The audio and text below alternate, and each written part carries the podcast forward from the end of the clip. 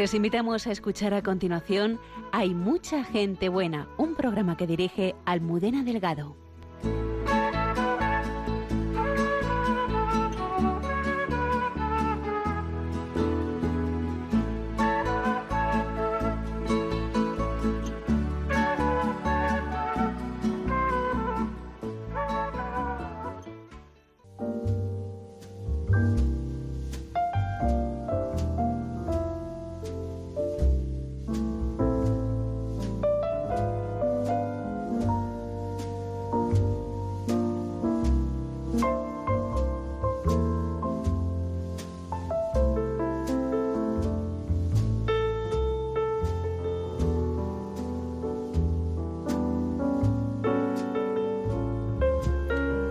Y dos minutos de la madrugada. Bienvenidos al programa de Mucha Gente Buena aquí en Radio Madrid. Bienvenido, Padre Javier Mairata. Bien hallada, Almudena. Saludos a todos nuestros oyentes. El Padre Isaac Parra, buenas noches. Buenas noches, Almudena. Antonio Escribano y Lola Redondo en el control. Y esta noche con, con muchísimos invitados. ¿Verdad? Sí, hoy vamos a, hacer honor al, al, nombre del programa. Hay mucha gente buena, pues tenemos, aparte de la gente buena que tenemos en el estudio, de toda la gente buena que vamos a hablar hoy que es muchísima. Está con nosotros eh, Fray Abel García Cezón. Tiene 37 años, él es de Yepes, Toledo, es fraile franciscano, conventual y sacerdote. Buenas noches. Buenas noches, paz y bien. Paz y bien. Contento de estar esta noche con vosotros. Además eh, de la casa. Oye, hay mucha gente de la casa aquí. sí, es verdad, sí. Ahí tenemos un programilla para los jóvenes, un protagonista de los jóvenes, los terceros martes de cada mes. Esta noche has venido a hablarnos de tu historia, tu historia de encuentro y de amor con Jesús. Claro que sí. Esa historia inolvidable, irrepetible y bueno, la que da sentido a toda mi vida. Vamos a hablar esta noche eh, de un documental muy especial que se ha estrenado hoy para eso eh, quiero dar paso y también la bienvenida a Miquel Bordás, que es el presidente en España de la Milicia de la Inmaculada y miembro también del Consejo Internacional. Y Cristina Abad, eh, una de las voces más bonitas de esta radio, que presenta la voz de los obispo, periodista, trabajó cinco años en la Delegación de Medios de la Diócesis de Cartagena y ahora tenemos la suerte que está aquí en Radio María. Buenas noches. Buenas noches, Almudena. Encantados de estar con vosotros en el programa de hoy. Y buenas noches, Almudena, y a todos nuestros oyentes. Miquel, ¿qué es este documental que nos presentó el viernes pasado Lucía González Barandarian, Dos Coronas? Pues es un documental que mezcla la ficción con, la, parte más documental sobre la vida de San Maximiliano Colbe, ese franciscano conventual, como el padre Abel, eh, tan conocido, pero esa es una película que nos acerca a algunos eh, hechos de su vida, quizás no tan conocidos, y bueno, creo que es para este fin de semana, que hoy se estrena, o se ha estrenado este viernes pasado, eh, es un muy buen plan para podernos impregnar de ese celo que consumía Colbe, enamorado de la Inmaculada, y cómo quería conquistar el mundo para ella. Y para esto ponía todos los medios a, su alcance, sobre todo la prensa y la misión, para, para, conseguir precisamente que todos pudieran disfrutar de esa belleza que es la Inmaculada, ¿verdad? Pues vamos a hablar mucho eh, de eso. Padre Javier, ¿qué hace que un joven escocés conmovido por lo que las televisiones le mostraban en la guerra de los Balcanes, decida llevar ayuda allí de emergencia y lo que hace 25 años comenzó como un sencillo cobertizo y da alimento y educación a más de 1.257.278, lo he dicho bien, ¿verdad Marta? Sí, De niños al día. Sí, es una historia apasionante, es lo que ahora se conoce como Merismin, pero que comienza así con pues, un joven que, que, se conmueve y que se decide hacer algo, con una conciencia que es muy poco lo que puede hacer, pero que ese poco hay que hacerlo. Y, y es precioso como Dios en su providencia no solo les va ayudando, sino les va mostrando el camino. Vamos a conocer por eso muchas historias de gente buena, porque es apasionante su historia, que la cuenta en el libro El cobertizo que alimentó un millón de niños, cuenta toda esa historia, cómo va encontrándose, y para eso tenemos aquí eh, pues a dos invitadas de lujo. Alisa Alex Lovenstein, que es la que trajo Meris Mira España, ella es oriunda de Alemania, aunque ya de adopción española, y ella acaba de llegar de Malawi, además. Bueno, ahora acaba Sí, soy alemana de origen, pero desde 45 años en España. O sea, me considero más de aquí que de, de allá. Y ahora mismo he estado en Malawi y he podido ver el trabajo en sitio de Mary Smith en Malawi. Y es impresionante ver que con muy poco cambias la vida totalmente a los niños. Esto es muy bonito porque además en Malawi es donde se produce ese cambio que vamos a hablar luego de, esa ayuda a otra manera de ayudar, pero a eso lo hablamos luego. Y luego también tenemos a Marta Manén Orbaneja, que es la directora ejecutiva de la Fundación Merismil España. Buenas noches. Muchas gracias por invitarnos a este maravilloso programa. Saludamos también a los habituales colaboradores de esta casa, a quienes estamos muy agradecidos. César Cid, Palabras que Sanan, y el padre Alberto Rollo, con sus santos de andar por casa. Él es consultor para la Congregación de la Causa de los Santos y cada semana nos trae un santo muy especial que, que nos inspira. Ya saben todos nuestros oyentes que pueden ponerse en contacto con nosotros a través de la dirección de correo mucha gente buena, arroba radiomaria.es, Instagram, Facebook uh, y Twitter. Está Lola Redondo eh, recogiendo todos vuestros comentarios, sugerencias y también eh, brindándoos la oportunidad de que podáis participar en este programa en directo. Comenzamos.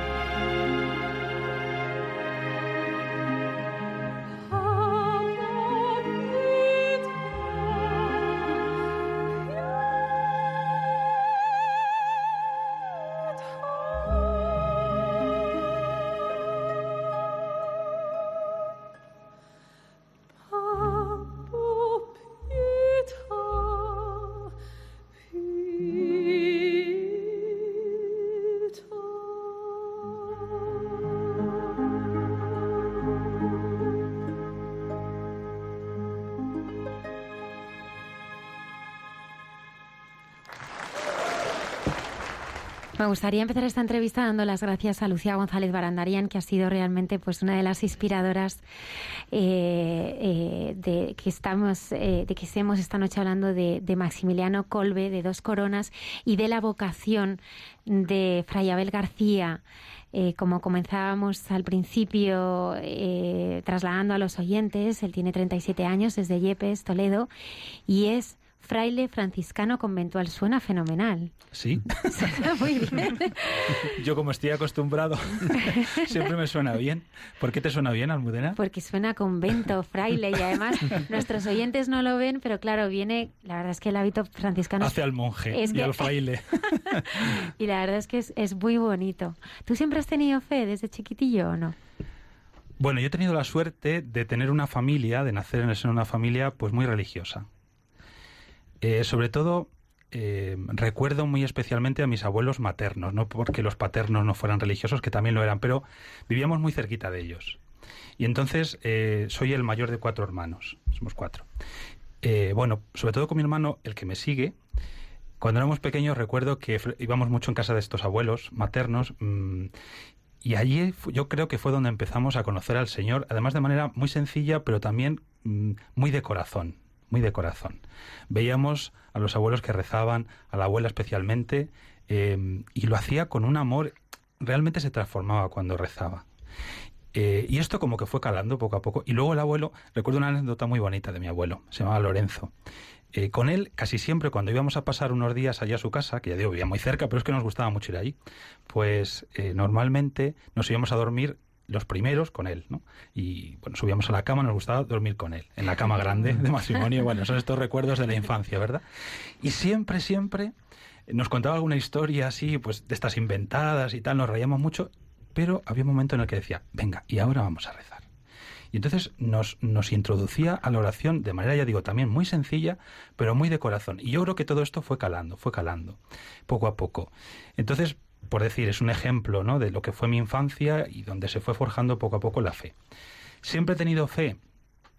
Pues, pues yo creo que sí, yo creo que sí, aunque también tuve mi etapa de la adolescencia donde me reboté un poco, me reboté, dejé de ir a misa, y dejé de rezar y bueno, yo qué sé, esa tontería, ¿verdad? Que te da cuando tienes, pues eso, 16, 17 años. Pero tuve la suerte de que el Señor rápidamente otra vez me recondujo, me recondujo a través de personas muy buenas eh, que encontré en el instituto, finales ya de, pues eso, tercero de U, y al principio de la universidad. Entonces, digamos que ha sido, mi historia es como muy lineal, eso sí que es verdad. Ha habido algún altibajo en la época, ya digo, de, la adolescencia, pero en general ha sido como una historia muy lineal de lo cual estoy profundamente agradecido al Señor, porque es verdad que luego hay historias pues muy impactantes de conversión y tal, pero bueno, pues, pues ya sabrá el Señor por qué a cada uno le hace vivir y recorrer pues una historia distinta. ¿no? Pero, Fray Abel, mm, de tener fe a, dar la vida, hay, hay un paso muy, muy grande. ¿Cómo vas conociendo al Señor? ¿Cómo, ¿Cómo te vas enamorando de Él? Bueno, en mi vida ha habido como tres elementos o tres realidades que, que me han marcado profundamente, que están en el origen de mi fe y yo creo que también de mi vocación. En primer lugar, la familia. Como os decía antes, he mencionado a mis abuelos, pero por supuesto también a mis padres y, y al resto de la familia. Eh, el segundo elemento, la parroquia para mí la parroquia fue, fue muy importante, sí, sí, sí. Sobre todo sacerdotes buenos, sacerdotes eh, enamorados de su vocación, enamorados del Señor. Pero de verdad, no lo digo por halagar, porque no voy a decir ningún nombre, habría varios. Em, eran sacerdotes que realmente nos cuidaban muchísimo, que se interesaban por nuestra vida espiritual, nos ofrecían la dirección espiritual, nos proponían retiros, peregrinaciones, eh, y siempre además lo hacían convencidos de que era lo mejor que nos podían ofrecer era lo mejor que nos podían ofrecer. Y todos esos encuentros, al final, aunque estuviéramos en una etapa un poco loca, éramos adolescentes, pues eso, 16, 17 años, antes o después, en uno de estos encuentros o de estas propuestas que, nos hacían, pues te rendías, ¿no? No podías ya, porque claro, era, era todo tan profundo y tan bien preparado. Bueno, entonces este sería como el segundo elemento, la segunda realidad, ¿no? La parroquia.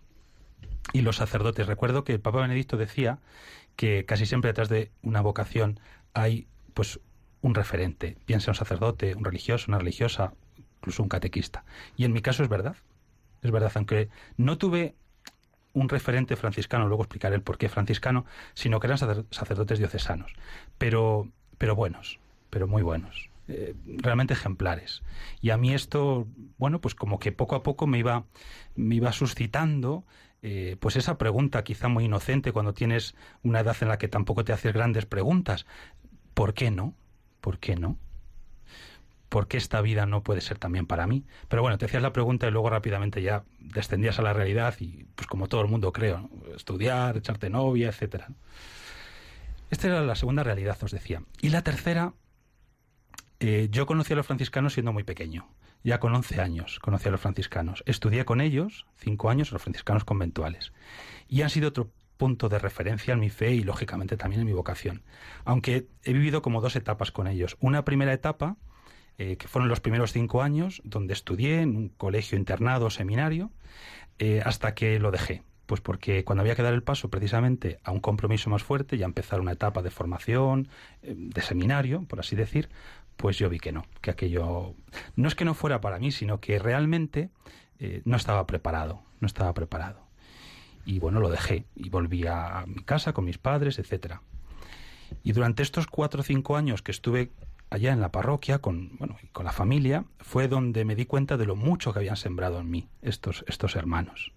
Además, con esos aspectos que son propiamente del carisma franciscano, que es la pobreza, que es la sencillez, que es la alegría, que es la humildad, que es una relación con el Señor como muy muy inmediata, muy directa. Sí, sí. Bueno, que nace, y eso ¿verdad? profundizaremos. Sí, bueno, pues lo que queráis. Para eso estoy esta noche aquí con vosotros. Ya digo, mm, ha sido como la tercera realidad que me ha marcado profundamente.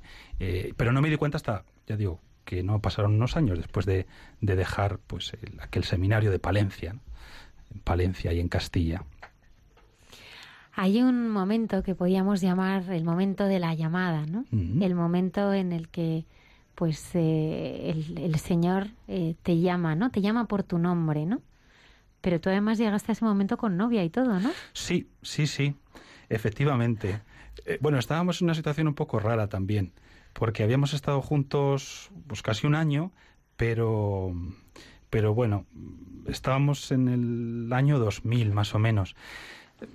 Por cuestiones ajenas al tema vocacional, eh, la relación estaba un poco ahí debilitada y atravesábamos un momento pues de un cierto bache de, de crisis y decidimos darnos un tiempo y, y, bueno pues también tomar distancias. Y justo eh, ese verano la propuesta que, que nos hacía la parroquia y toda la diócesis de Toledo pues era participar en el encuentro con el Papa en el jubileo de los jóvenes con San Juan Pablo II nada más y nada menos. Entonces yo llegué a aquella peregrinación ya con lo que os decía antes es verdad que cultivado porque la familia, la parroquia, la experiencia también con los frailes durante estos años de estudio y de formación, a ver, habían dejado un buen pozo en mí, creo yo. Pero sí que es cierto que al llegar a Roma yo estaba hecho un lío, porque a esta chica la quería mucho, pero a la vez me daba cuenta de que algo me faltaba. Creo que a la base de muchas vocaciones está una profunda insatisfacción, y yo tendría que decir que esto era lo que sentía. Es decir, a pesar de que aparentemente lo tenía todo, y realmente lo tenía todo, estaba en la universidad, una familia estupenda, me gustaba lo que hacía, con esta chica habíamos vivido momentos muy bonitos y en principio pensando en planes de futuro, porque además nos habíamos conocido en la parroquia, eh, por lo tanto no estábamos tonteando, como se suele decir, sino que ya desde el principio sí que queríamos vivir una relación pues muy seria y, y con el Señor en medio. Pero bueno, ya digo, por di diferentes circunstancias, eh, yo llego a Roma pues muy confundido, muy perdido, sin saber muy bien qué hacer. Y pues allí me encuentro con San Juan Pablo II. Y creo que el Señor, sin duda alguna, me habló a través, a través de él. Es como cuando tienes esa sensación de que a través de las palabras de otro te está llegando a ti una palabra que, que, no es de esa persona que te habla, sino que es realmente de Dios. Y eso fue lo que a mí me pasó con, con San Juan Pablo II. Recuerdo que estábamos en la vigilia de, de Tor Vergata, allí en la esplanada de la universidad, y escuchábamos la homilía del Papa a través de los auriculares en el canal de lengua española, y según yo iba escuchando lo que él nos iba diciendo, o sea, es que yo notaba que eso era para mí, es decir, estaba dando respuesta a todas las preguntas con las que yo había llegado a Roma, a Roma, unos días antes. Y además con esa angustia de no saber muy bien qué hacer, a quién preguntar. Bueno, pues esa noche el Papa dijo palabras como estas. Desde entonces las llevo ahora en el móvil, aquí en apuntaditas, y durante mucho tiempo las he llevado escritas en un papelito, porque son las palabras que dieron origen a mi vocación. Y además es que de verdad yo escuché la voz de Dios a través de, de, la voz de San Juan Pablo II. Nos dijo cosas como estas, dos parrafitos que son para mí los más importantes. Es a Jesús a quien buscáis cuando soñáis la felicidad. Es que le dicen a un joven con 18, 19 años una cosa así, claro, fondo que busca un joven a esa edad, felicidad. Y resulta que el Papa te dice que la felicidad está en Jesús.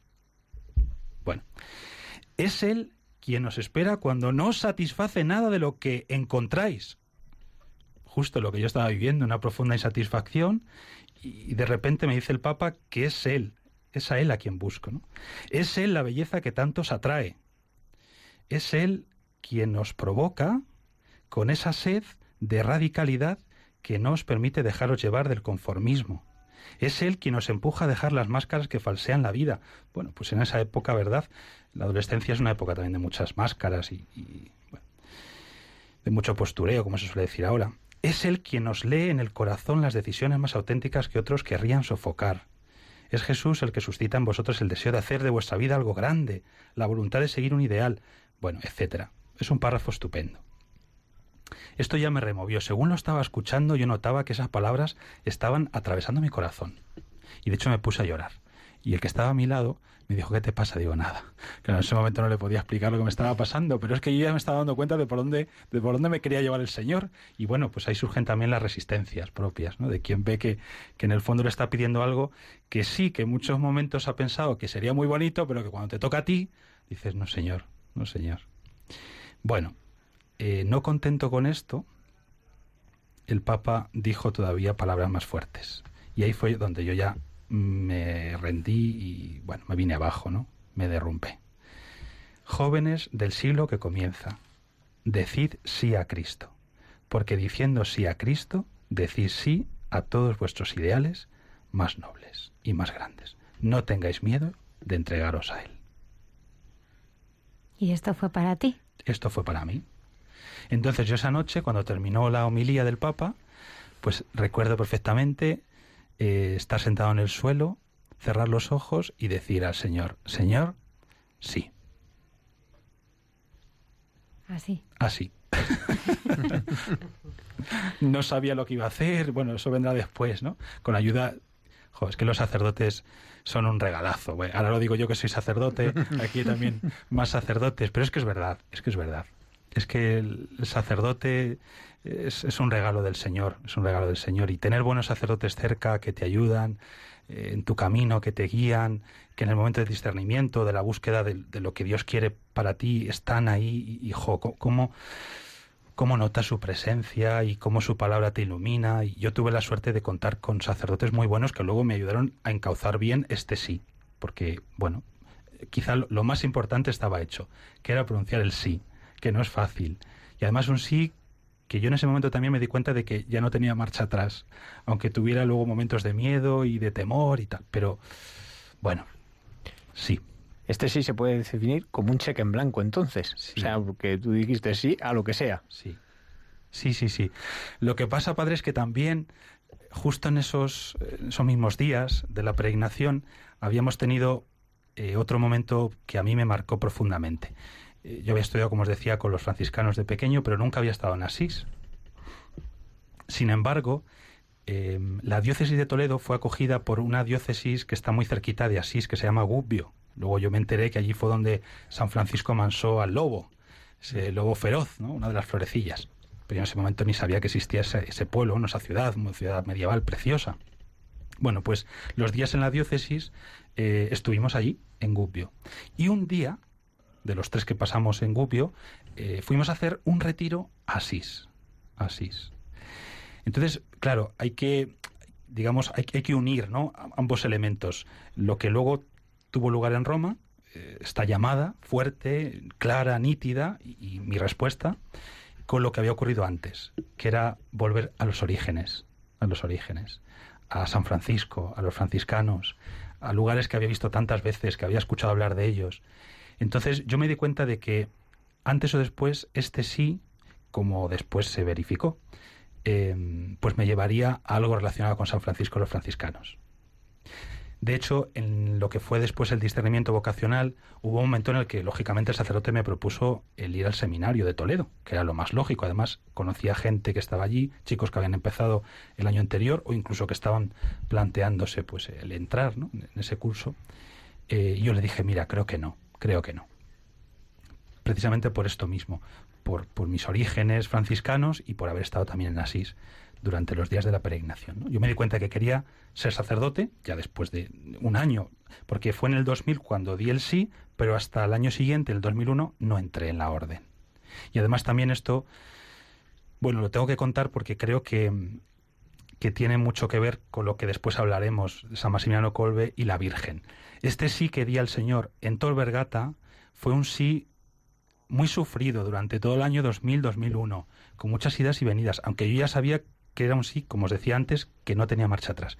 Pero quien me ayudó a decir el sí y además hacer todo lo que sabía que tenía que hacer, pero que no me atrevía, por ejemplo, decírselo a mis padres, que no se lo dije hasta un mes antes de entrar, mes de agosto del 2001, y yo tenía que entrar en septiembre, a mis amigos, etcétera. Y fue la Virgen.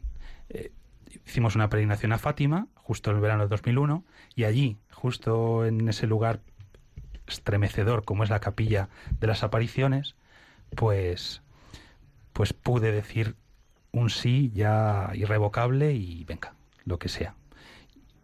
Con ella, con ella, con María, con la madre del sí. Tu lema, tu lema es siempre con María. Siempre con María. Cuando con Miquel, que después escucharemos, nos escribimos los correos o los mensajes, casi siempre terminamos así, ¿verdad? Siempre con María, siempre con, María. O con la Inmaculada. O con la Inmaculada. siempre con ella. ¿Quién es ella para ti? Bueno, pues, pues María siempre está muy presente en mi vida, María, siempre, siempre.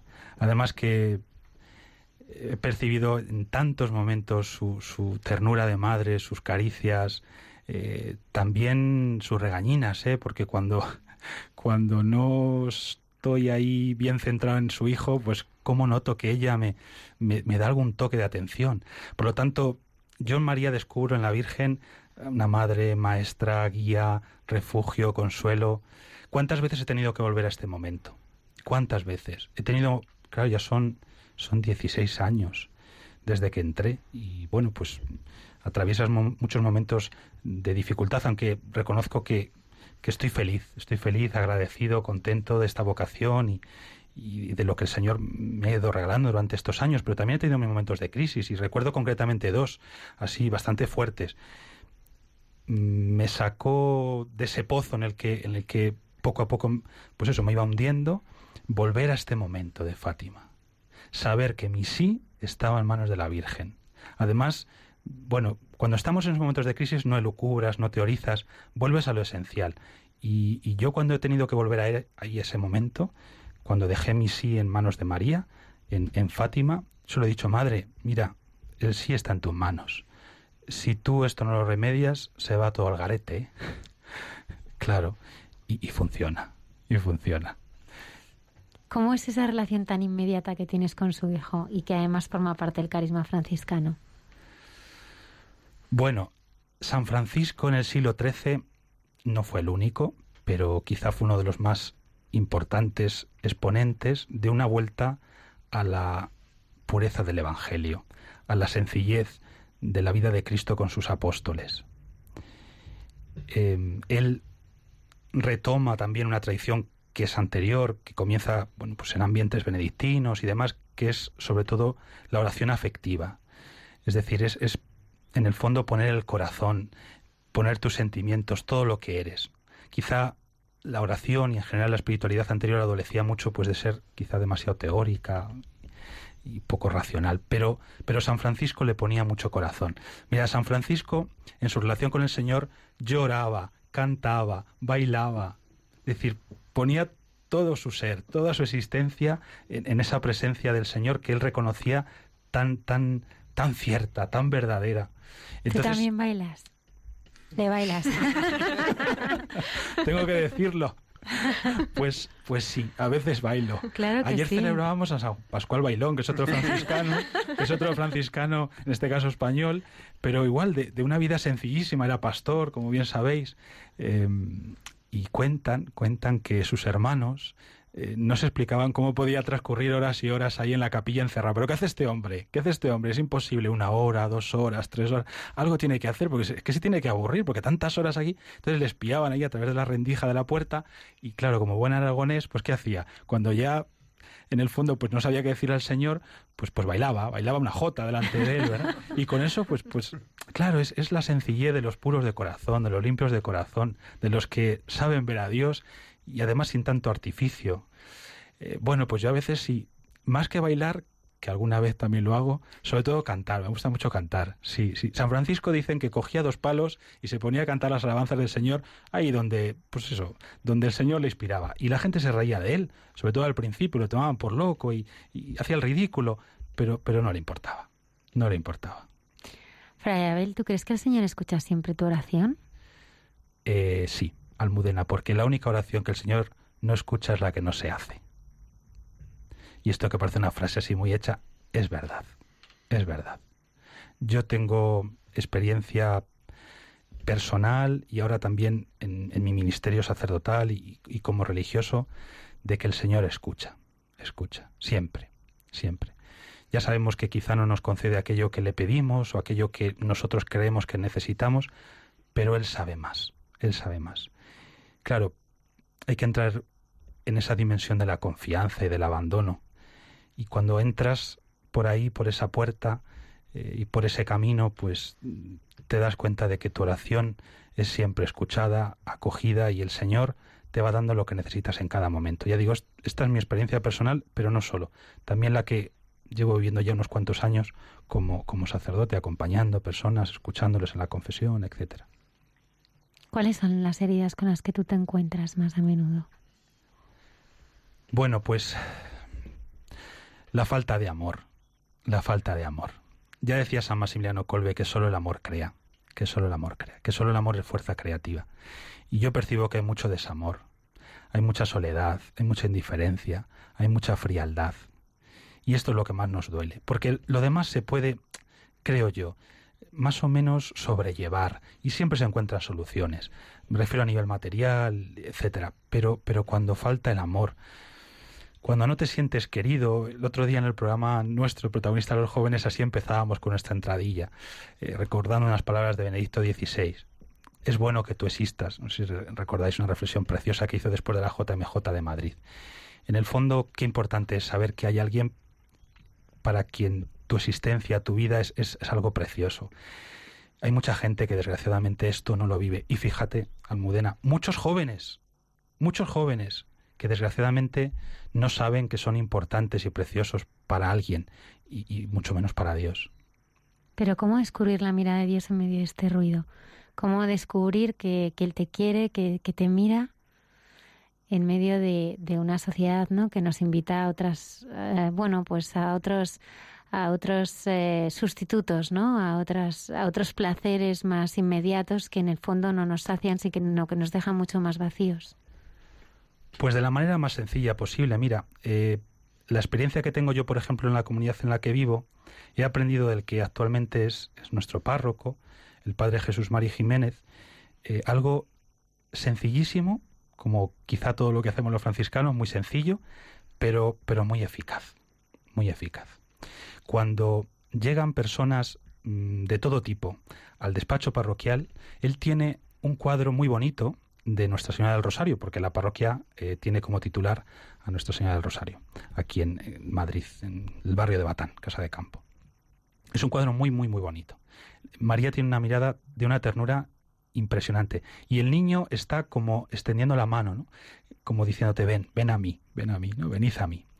Pues cuando esto se lo he visto hacer, y además es que luego en algún momento se lo he preguntado directamente y efectivamente lo hace. Y, personas con las que también he podido hablar y que han salido sobrecogidas de, allí, de ese lugar, de ese despacho. Bueno, pues eh, cuando llegan las personas ahí al despacho, sobre todo con heridas, con dificultades, problemas de todo tipo, él escucha, dice una palabrita y después lleva a la persona delante de esta imagen, invita a mirar a María, a descubrir su ternura de madre, a mirar a Jesús, a Jesús, a cogerle como luz, esperanza, salvación, y hacen una pequeña oración y la gente sale transformada.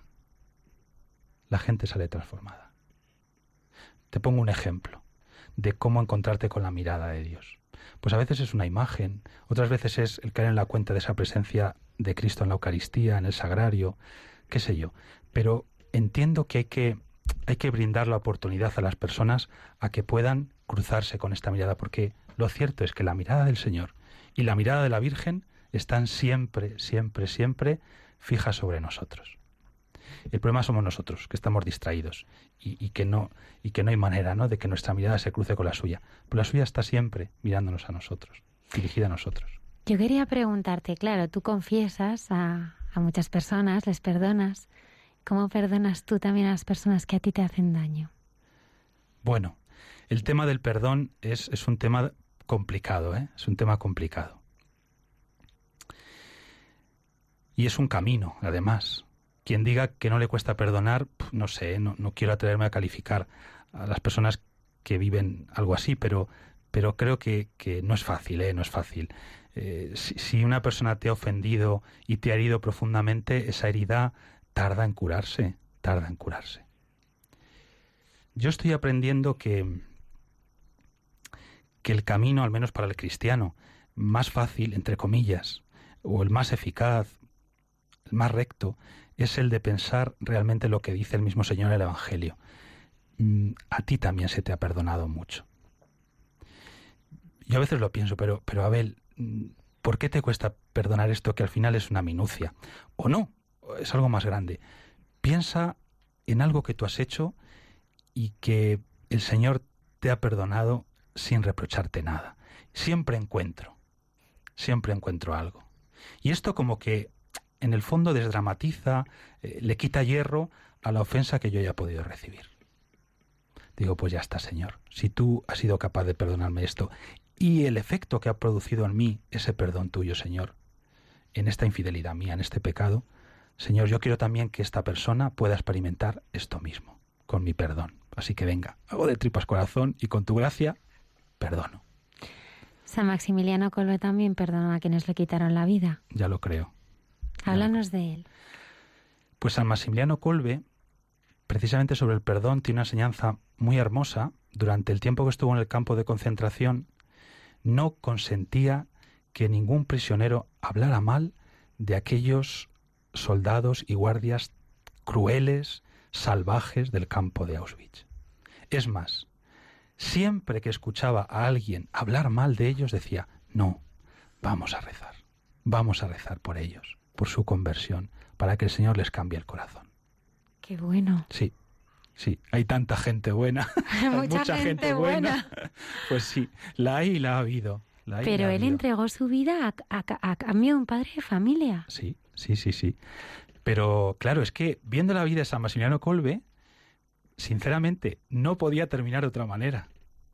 Es que solo conocemos el final, pero el final corona, además doblemente, una vida de entrega como hombre consagrado a Dios, la corona blanca, de la pureza, de, la castidad, pero la castidad entendida como de ese corazón totalmente centrado en el Señor.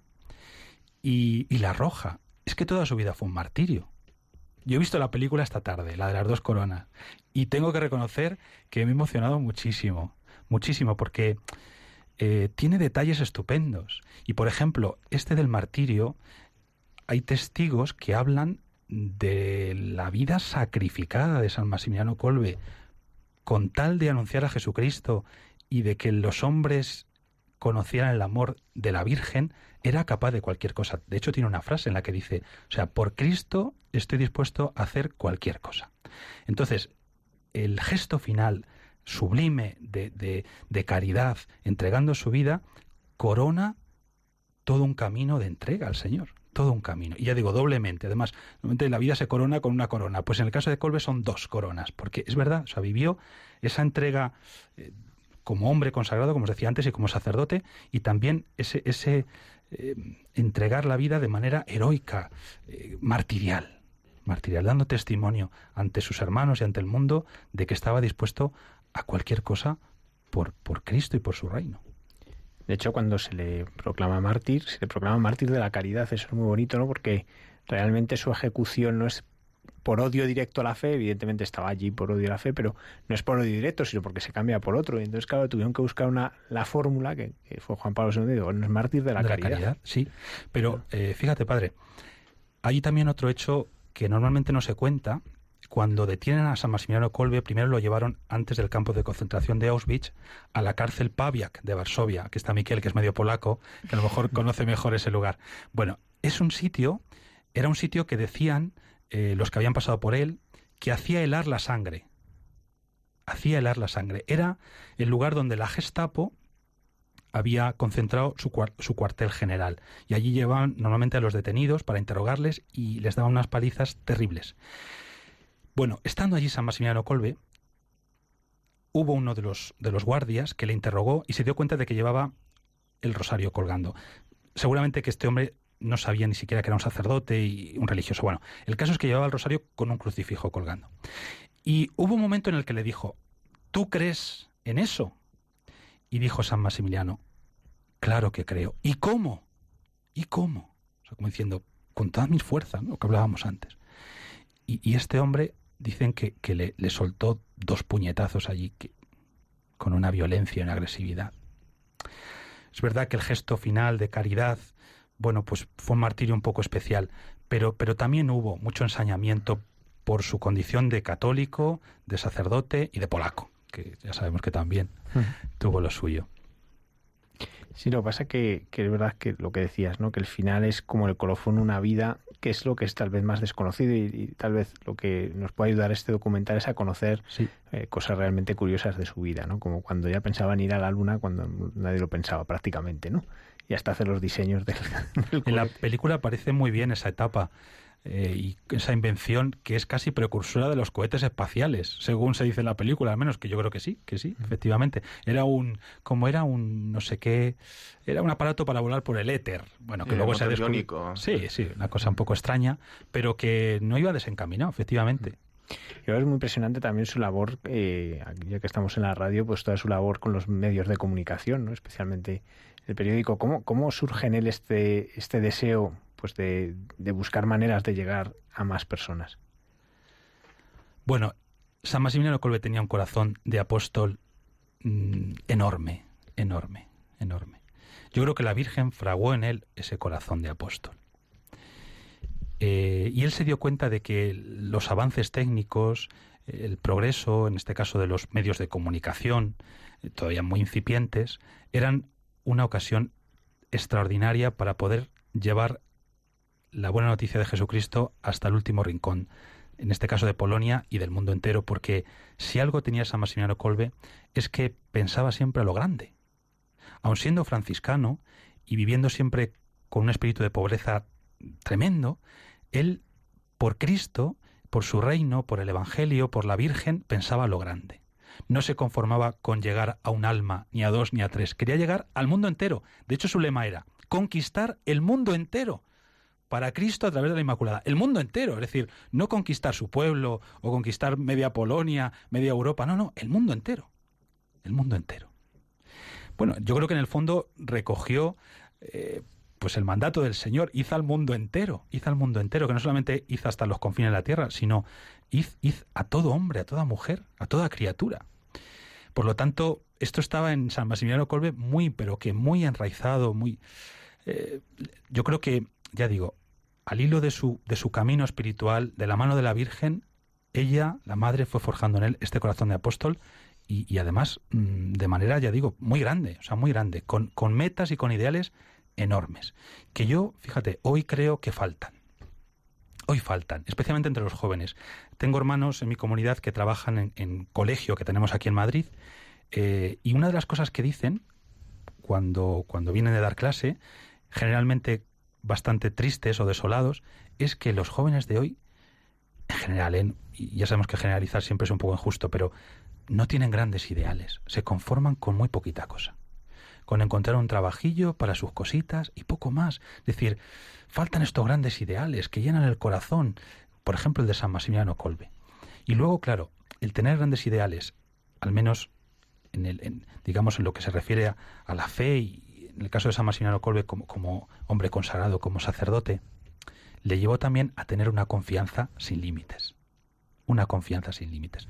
Porque sabía perfectamente que Dios no puede poner en el corazón de una persona estos ideales tan grandes si luego no va a dar la gracia necesaria para poder vivirlos y realizarlos. Esto también lo decía Santa Teresita de Lisieux, que curiosamente San Maximiliano Colbe era un enamorado de Santa Teresa de Lisieux. Tiene algún episodio precioso con esta santa. Cuéntanos alguno. Sí.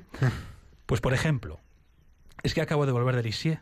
No había estado ¿En nunca. Serio? Sí, he estado en Lisieux. La semana pasada estaba en Lisieux y en París, eh, con la peregrinación parroquial. Cada año visitamos, como la parroquia está dedicada a la Virgen, pues cada año intentamos visitar un santuario mariano y alguno más. Y esta vez íbamos a París, a Nuestra Señora de las Gracias, a la Rudy Bach, que además es otro lugar muy mariano, o sea, muy colviano, perdón, eh, y luego pues también quisimos visitar eh, Lisieux. Bueno, Colbe en 1930 antes de marchar para Japón, porque el Papa había pedido misioneros para Oriente. Y después de la que había montado en Polonia, la ciudad de la Inmaculada Niepokalanov, no se le ocurre otra cosa que ofrecerse para abrir una nueva misión en eh, Japón, en Japón, y bueno, con otros hermanos. Lo que pasa es que antes de ir allí, a Japón, pues él quiso pasar por, por París, por París. Eh, él había adoptado la medalla milagrosa como eh, la llamaba la, bala del milite. San Maximiliano funda la milicia de la Inmaculada eh, y decía que, que, las balas, es decir, el arma con el que, entre comillas, atacar al enemigo, conquistar al enemigo, pues era la medalla milagrosa. Esas eran las balas. Las balas. Él quedó muy impresionado no solamente por las apariciones de la Rudivac, Santa Catalina Laure, sino por la conversión de un judío en Roma, Alfonso de Ratisbón, que tuvo una visión en la que en principio se le apareció la Virgen de la medalla milagrosa o muy parecida al menos.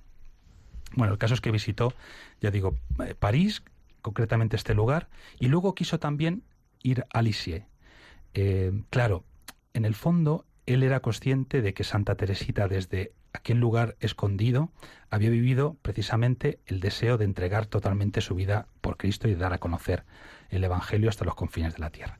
Y de hecho que luego será proclamada, ¿verdad? Pues eh, patrona de las misiones. Entonces quiso ir a Alisea, encomendarse a Santa Teresita antes del inicio de esta misión. E hizo una especie de pacto, ¿verdad? Miquel, Cristina, vosotros también conocéis. Hizo una especie de pacto. Eh, San Maximiliano Colbe, antes de la canonización de Santa Teresa de Lisieux, eh, le dijo así, además, de manera muy directa, mira, yo me comprometo a rezar, a rezar por tu canonización si tú consigues que todas las dificultades que se presenten para la apertura de esta misión poco a poco se van desvaneciendo. Y efectivamente, él cada día en la misa, una de sus intenciones era la canonización de Santa Teresa de Lisieux. Y cuando vio la canonización de Santa Teresa de Lisieux fue a pedirle, ahora cumple tu parte del pacto. y efectivamente, las dificultades que surgieron que aparecen en la película. No conocía el japonés, no tenía dinero, no sabía con qué frailes contaba. El viaje era tremendo. Llegando allí no sabía si iba a recibir acogida de algún obispo, dónde iban a fundar pues un pequeño conventito, al menos tener una vivienda. De hecho, los inicios fueron durísimos, pero todo, poco a poco se fue desvaneciendo. Es decir, que Santa Teresa de también cumplió su parte del pacto. Estamos en el mes de mayo y yo quiero pedirte que animes a todos nuestros oyentes a rezar el rosario. Porque es que a la Virgen le encanta y además como tú resides en Madrid, en el convento del Rosario de Batán, y después de pasar por Zaragoza, Padua, Asís, y eres vicario de la parroquia del Rosario y formador de profesos temporales, responsable pastoral vocacional, yo estoy convencida que a quien le entregas tú todas las vocaciones es a la Virgen para que las cuide y las custodie. Sin duda, sin duda, sin duda. Bueno, el tema del rosario yo tengo que decir que no es fácil. A mí personalmente me ha costado mucho rezar el rosario todos los días. Ahora eh, intento que no se me pase un día, aunque hay veces, lo reconozco, que llegan las 11 de la noche y digo, oh, no reza el rosario. Y la tentación de rezarlo en la cama es muy mala, ¿eh? Porque empiezas, pero no acabas. Empieza, pero no acabas. Un misterio, dos. Bueno. Pero claro, el cansancio a esas horas ya te puede. Eh, no es fácil. Hay que, hay que pedir también la gracia de descubrir la belleza del rosario. Y esto hay que pedírselo a quien nos pide que lo recemos. Se hace un poco arduo a veces. Em, luego, claro, cuando, cuando vas poco a poco profundizando en, el significado de contemplar los misterios de la vida de Cristo y, de poder no solamente contemplarlos, sino pedir al Señor la gracia de, que en ti de alguna manera se actualicen esos mismos misterios, que tú puedas participar de la gracia que se te da ¿no? a través de estos misterios que se actualizan, eh, gracias al Espíritu Santo en, la vida de la Iglesia, y hacerlo además con los ojos de María, pues claro, ahí, descubres una riqueza tal que, en el fondo notas que, que, que esto, que esto, bueno, puedes desaprovechar esta oportunidad tan, tan inmensa ¿no? que, te ofrece, que te ofrece la Virgen. Pero no es fácil. Entonces, yo recomiendo normalmente eh, a los jóvenes que acompaño, eh, también a, los, a los que están en formación, que empiecen como todo, poco a poco.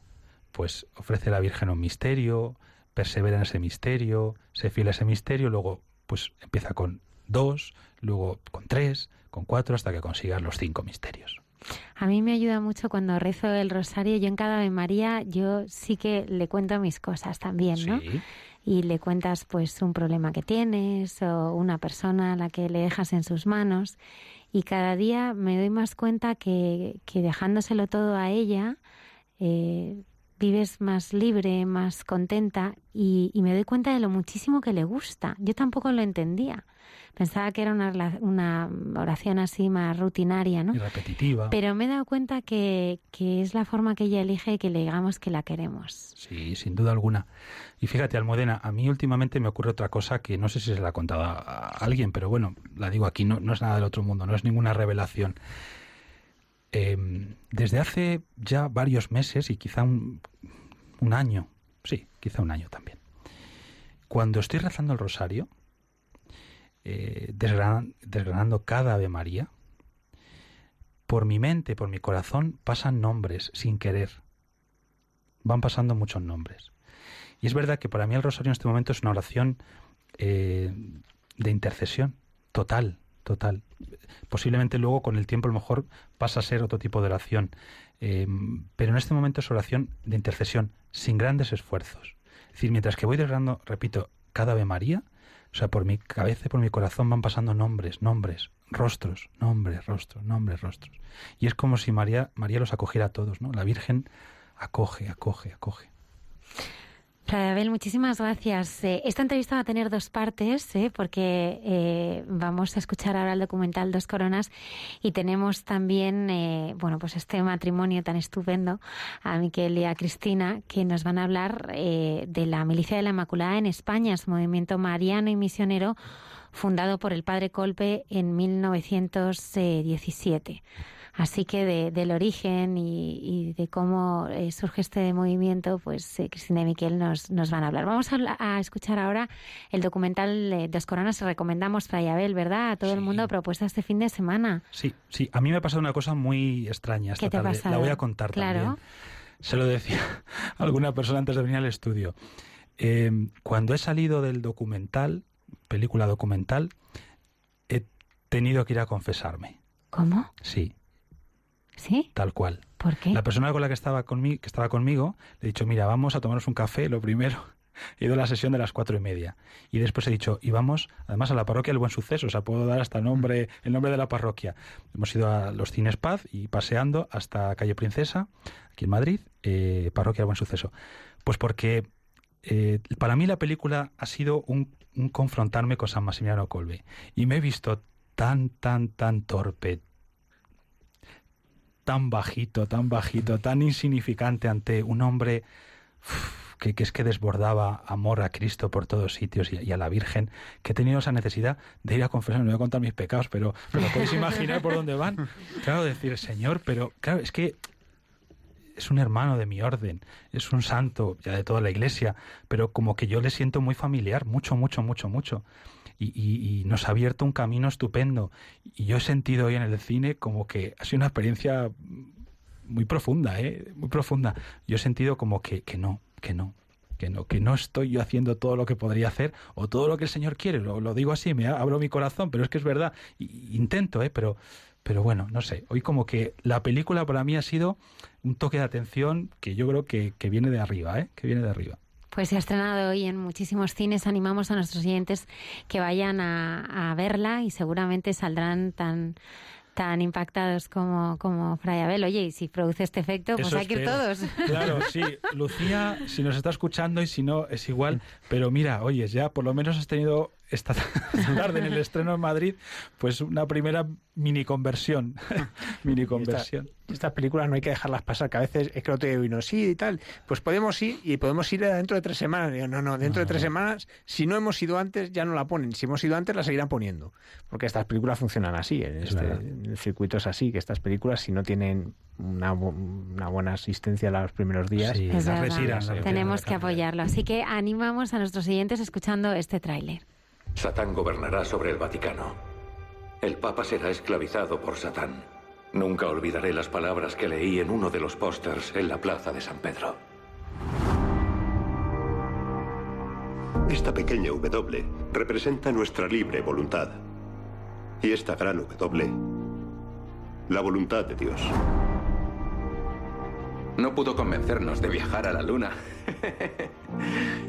Así que ahora espera que publiquemos un periódico. Gracias.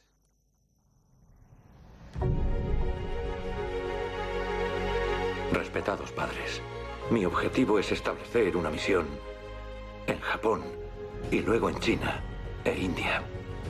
Padre, ¿habla japonés? No, ¿Y usted, padre, tiene dinero? no tengo. Padre Kolbe llegó a Japón el 24 de abril de 1930. Padre Zeno, ¿no cree que esto debería estar atornillado? No, ¿para qué? ¡Salgamos de aquí! Va a haber una batalla. Y quien gane dependerá de ti. Solo de ti. Prometiste una masacre, ¿verdad? ¿Dónde conseguiste el dinero? ¿Entiendes lo que te estoy diciendo?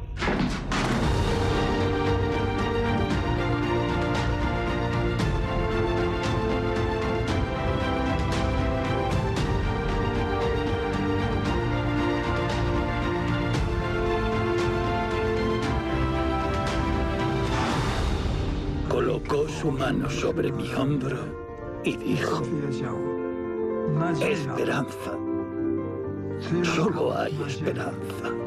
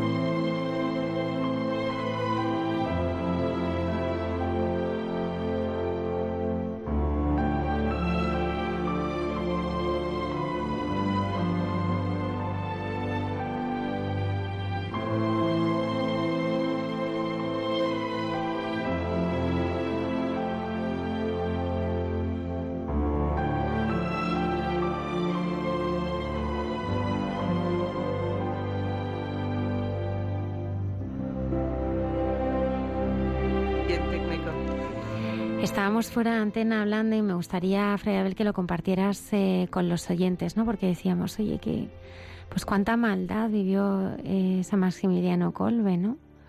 Y qué mal, qué mal lo pasó. Y me estabas comentando que era la última condena que se hizo así por inanición en, en, en Auschwitz. La última, sí, sí, efectivamente.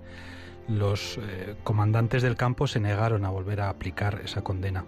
Y no por falta de crueldad, porque seguían siendo los mismos, o porque se hubieran enternecido. No, no, al contrario. Eh, fue porque quedaron tan sumamente impactados eh, de lo que ocurrió en ese búnker del, del bloque 11 que, que algo, algo ocurrió, algo ocurrió.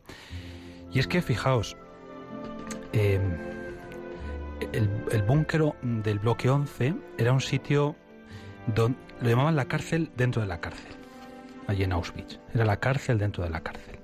Al lado del búnker, perdón, del bloque, todavía se puede visitar, estaba el paredón de los fusilamientos. Y luego, justo debajo del bloque, este búnker, lugar lúgubre, oscuro, terrible. Y ahí era donde encerraban, ya digo, a estos prisioneros para que murieran de hambre y de sed y de desesperación. Eh, normalmente cuando encerraban allí a prisioneros del campo se escuchaban gritos desgarradores, os podéis imaginar, de una angustia y bueno.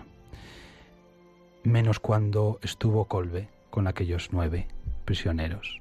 Durante los días que duró eh, pues esta tortura, porque era una verdadera tortura, os podéis imaginar, eh, los otros prisioneros y también los guardias del campo escuchaban cantos, cantos, susurro de oraciones, palabras de consuelo, palabras de esperanza, que salían especialmente de San Maximiliano Colbe, de la boca de San Maximiliano Colbe, y que consolaban profundamente a estos, a estos hombres que estaban con él e impedían pues que, como tantas otras veces, la desesperación y, la angustia terrible por lo que estaban sufriendo y por lo, por lo que aún les esperaba, pues eh, se, se apoderara de ellos.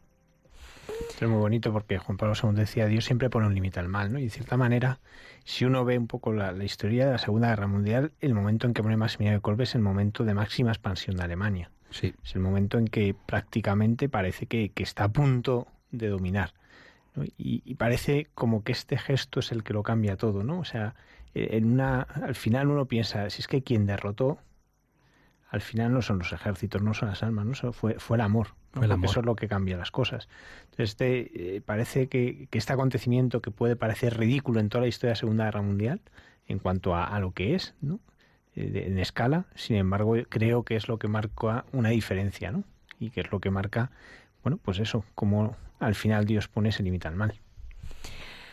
Elisalex, Elisalex ha traído y le damos las gracias. Le damos las gracias, Mary Mills, a España es la presidenta de esta fundación, y Marta Manena, a quien le agradezco también toda su dedicación, ¿eh? todos estos meses para, preparar esta entrevista. ¿no? Desde 2012, eh, voluntaria de Mary's Mill y hasta diciembre de 2017, que es ya eh, directora para España.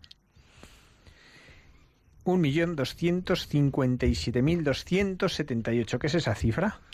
Estos son los niños que Mary Smith alimenta diariamente en la escuela. Eh, dicho de un modo rápido, porque luego vamos a entrar y es toda una historia, ¿no? Pero, ¿qué es Mary Mills?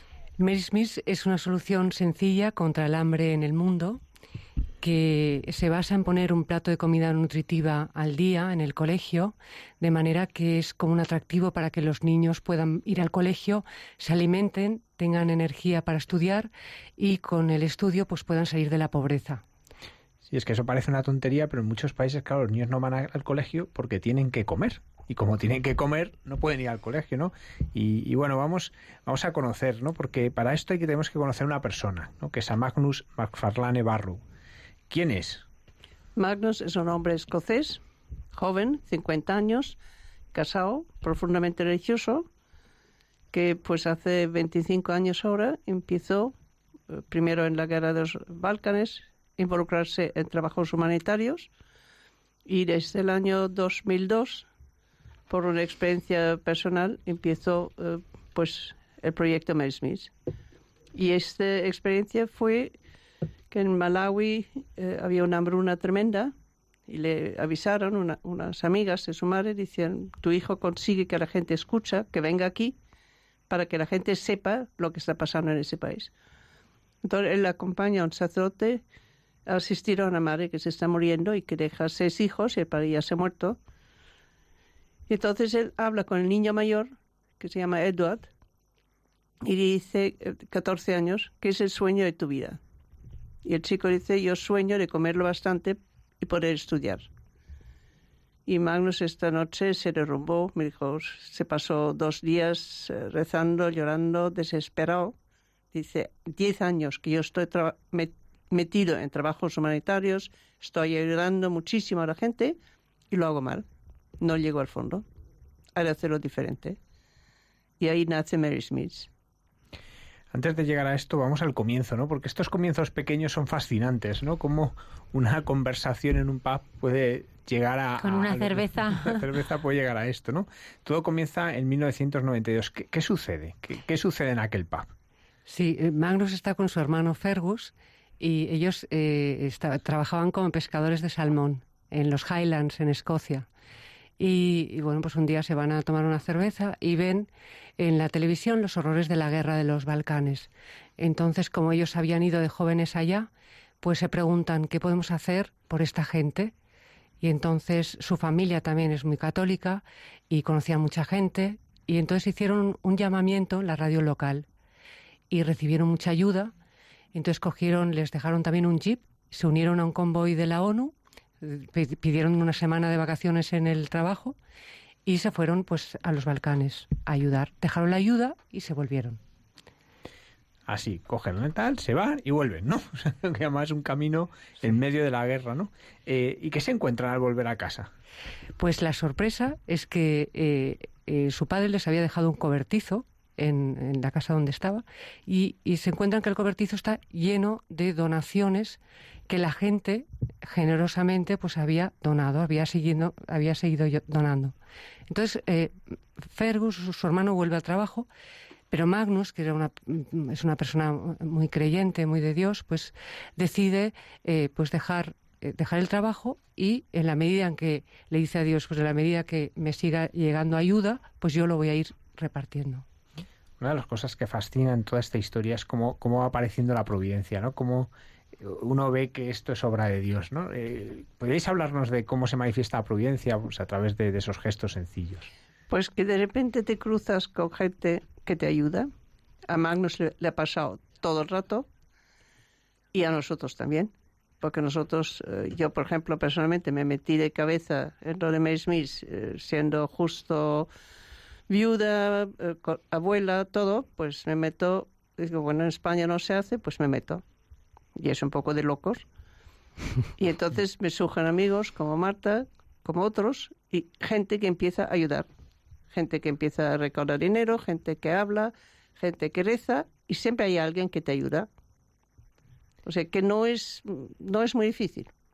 Sí, pero ¿hay alguna de estas cosas que suceden, que conocéis de Magnus, que, os haya impresionado especialmente? ¿Hay alguno de pues, esos momentos en que manifiesta la, la providencia que os haya tocado especialmente el corazón? Bueno, suelo conocer a Magnus, que ya es un, un regalo por, por la cercanía ¿no? que, que, hay. Pero yo, desde luego, el regalo para mí es, es, ser directora mm. de ejecutiva de Mary's Mills desde diciembre. O sea, desde 2012 para mí es, es un regalazo. Es, es una, una, una vocación, ¿no? Porque Marta, ¿cómo empezaste tú como voluntaria? ¿Cuál fue tu llamada para, bueno, Alex me invitó a una cena en la que, porque, bueno, bien, estaba Magnus en, en, Barcelona en su casa y me tocó a, su lado. Y entonces, pues, eh, bueno, era el último, era una mesa enorme y, y nada, el último sitio era pues a su lado. Total que empecé a hablar con él y me pareció una persona pues muy cercana, muy normal muy simpático. Y él mismo me dijo, estoy, yo le pregunté por Mary's Mills, ¿no? Y me dijo, estoy sobrepasado por la misión. Sé que la misión va más allá de mí, ¿no? Porque empezó con 200 niños en, en Malawi en el 2002 y ahora está, o sea, están alimentando 1.257.278 niños diariamente en 15 países de cuatro continentes. Entonces, mm, esto, si no es providencia, no sé, eh, es impresionante. También en, España es que continuamente eh, hay grupos de, voluntarios ya que hemos hemos formado, pues bueno, se ha, formado. Yo es que creemos que, la Virgen está detrás de este proyecto, ¿no? O sea, es ella la que la que lo mueve, ¿no? la que lo ha inspirado. Exacto. Bueno, ahí yo tengo de meter una experiencia mía. Yo estaba en un taxi en Londres el conductor era pakistaní y musulmán. Entonces me preguntaba qué hacía y yo empecé a contar el Mary's y él, bueno, quería saber los detalles. Entonces me hizo repetir el nombre, no lo había entendido. Y dice, María, ¿para, ¿por qué? Digo, María, la madre de Jesús. Entonces me dice, ¿usted sabe que es la única mujer que se habla en el Corán? Digo, sí. Entonces empiezo a hablarme en palabras del Corán de la Virgen me acuerdo la primera que dijo, el amor más puro hecho diamante en las manos amorosas de Dios. o sea, me estuve hablando las palabras más maravillosas que he oído creo que en mi vida sobre la Virgen. Y llegamos al destino y él saca mi, mi maleta del coche y me mira nada amablemente, muy serio, y dice, ella da a comer, usted usa su nombre ella da a comer a los niños, no usted. Y como ella es madre de todos nuestros hijos, ahora voy a meterme en la web y meteré un donativo. Es, impresionante esto porque es verdad que siendo una obra de inspiración católica, porque es verdad que Magnus es un, profundo creyente, es muy ecuménica porque al final está congregando a gente de todas las religiones, de todas las condiciones. Es, eh, es, muy bonita conocéis, ¿no? Pues lo que sucede con los aquellos primeros refugiados que estaban de Bosnia cuando van a volver, ¿no? Que, son gente que estaba también de voluntaria, que pueden volver y que eran musulmanes, ¿no? ¿Cómo se vive este aspecto, ¿no? Una obra que es católica en su origen y además tan católica que lleva el nombre de María, que a la vez tan ecuménica. ¿Cómo puede ser eso? Pues simplemente por eso. Porque si tenemos a ella detrás, ella es nuestra madre. Entonces, ella es la madre, no se puede decir a ti te doy a comer y a ti no. O sea, así de fácil. Y Sepe tiene, eh, Sepe dice que es ética cristiana, respetamos todo, tal, pero cualquiera puede ayudar y cualquiera puede recibir. Pues es, así de simple. Sí, esto de que ver a, María eso como madre de la unidad, pues se ven estos gestos, ¿no? Que a veces nos cuesta verlos, ¿no? Y, y, sin embargo, luego son estos gestos sencillos, estos gestos, pues que son los que los que cambian tras la crisis de los Balcanes, ¿no? aunque ellos van a seguir ayudando porque la cosa va a ser dudadera, ¿qué retos van apareciendo? ¿Cuál es el, siguiente reto a los Balcanes que, aparece? Es como que, es como una, como una bola de nieve. O sea, está metido en los Balcanes, surge eso de Rumanía, de un orfanato que van a dejar morir a unos 40 niños, consigue de repente que alguien le ayude y consiguen salvar a esos niños todos esos niños han tenido una vida respetable. Hay dos creo que se han muerto ahora, pero porque su enfermedad tal. Y entonces así se va envolviendo un país tras otro. De repente la gente habla de él, se va a Liberia, ayuda ahí a unos eh, desplazados de la guerra a volver a su sitio. Y es continuamente. Es simplemente como una cadena que, que se va ampliando y al mismo tiempo la cadena de la gente que ayuda. Cada vez lo, vemos aquí en España, nos han surgido, bueno, gente maravillosa en, nuestro entorno, gente maravillosa que se inventa algo para recaudar fondos, para hablar, y así crece Mary Smith. O sea, sin campaña grandes, sin grandes, no sé, ¿Por qué en España es tan desconocido? Porque en el mundo es más conocido. De hecho, fue personaje del héroe del año para la revista Time, eh, considerado uno de los 100 hombres más influyentes en el planeta en, algunos de los años. ¿no? ¿Por, qué? en España lo conocemos tan poco? Bueno, nos hemos movido, probablemente no bastante. Él el año pasado vino a Barcelona y a Madrid presentar su libro. La prensa habló muy, muy bien, pero bueno, no es tan rápido. El, cometido, por eso, desde diciembre, pues es lo que me han, contratado desde Mary Mills Internacional y el objetivo es, pues, dar a conocer precisamente Mary Mills en España, que realmente se sepa eh, lo que es la bondad del proyecto, que la gente confíe en el, en el proyecto, o sea, que lo que te cuesta dar de comer eh, un año es el coste escolar de la comida por un niño son 15,60 euros 15,60 euros al año es el coste escolar, o sea, el coste de la comida escolar anual. Y eso es, es nada, ¿no? Y luego otra, otra cifra importante es que del 100% de lo que se recauda, el 93% va para programas de alimentación. De este 93%, el 70% es comida. El resto es la infraestructura que se necesita para que esta comida lleve, llegue al colegio, ¿no? Entonces, el, el tema de, de Mary's Mills es que la gente conozca la bondad del proyecto, que se enamore, porque es que es, es enamorarse del proyecto y cuando uno lo ve y que es, es eficaz y que el dinero que, que uno recibe va directamente, el impacto que llega, llega al niño, y cambia y salva vidas de, de, estos niños, ¿no?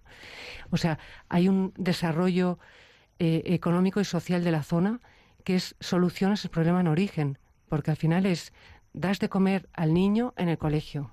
Las madres voluntariamente hacen preparan la comida y en la medida que se cuando se puede se compra la materia prima a los productores locales. O sea, que es la comunidad local la que se compromete. ¿Cómo se puede dar de comer un año un niño con lo que te cuestan dos menús en el McDonald's? O sea, eso, eso a ver, me imagino, la gente no se lo puede creer. Y a ver, con 15 euros toda la comida de un año. Bueno, esto es un promedio, un promedio porque igual, pues yo que sé, en Haití que tienes que importar, pues, pues quizás te sale más caro que en, que en Malawi, ¿no? Pero el tema es que Mary's está compuesto de, la mayoría son voluntarios, o sea, miles de voluntarios por todo el mundo haciendo pequeños actos de amor o sea, pequeñas eh, aportaciones o, lo que sea, que al final hacen posible estos, estos costes tan baratos. Además, ya digo, en origen, en, en la comunidad local, son voluntarios. A mí me gustaría hablar de Magnus, ¿no? Porque realmente Magnus es la persona que siente la llamada, ¿no? Es eh, quien recibe esa llamada, ¿no? A, ayudar a otras personas, ¿no? Él se iba con, bueno, pues con camiones, ¿no? A los Balcanes. Eh, llevaba comida, ¿no? Con, su mujer, que la, la conoció, ¿no? Julie.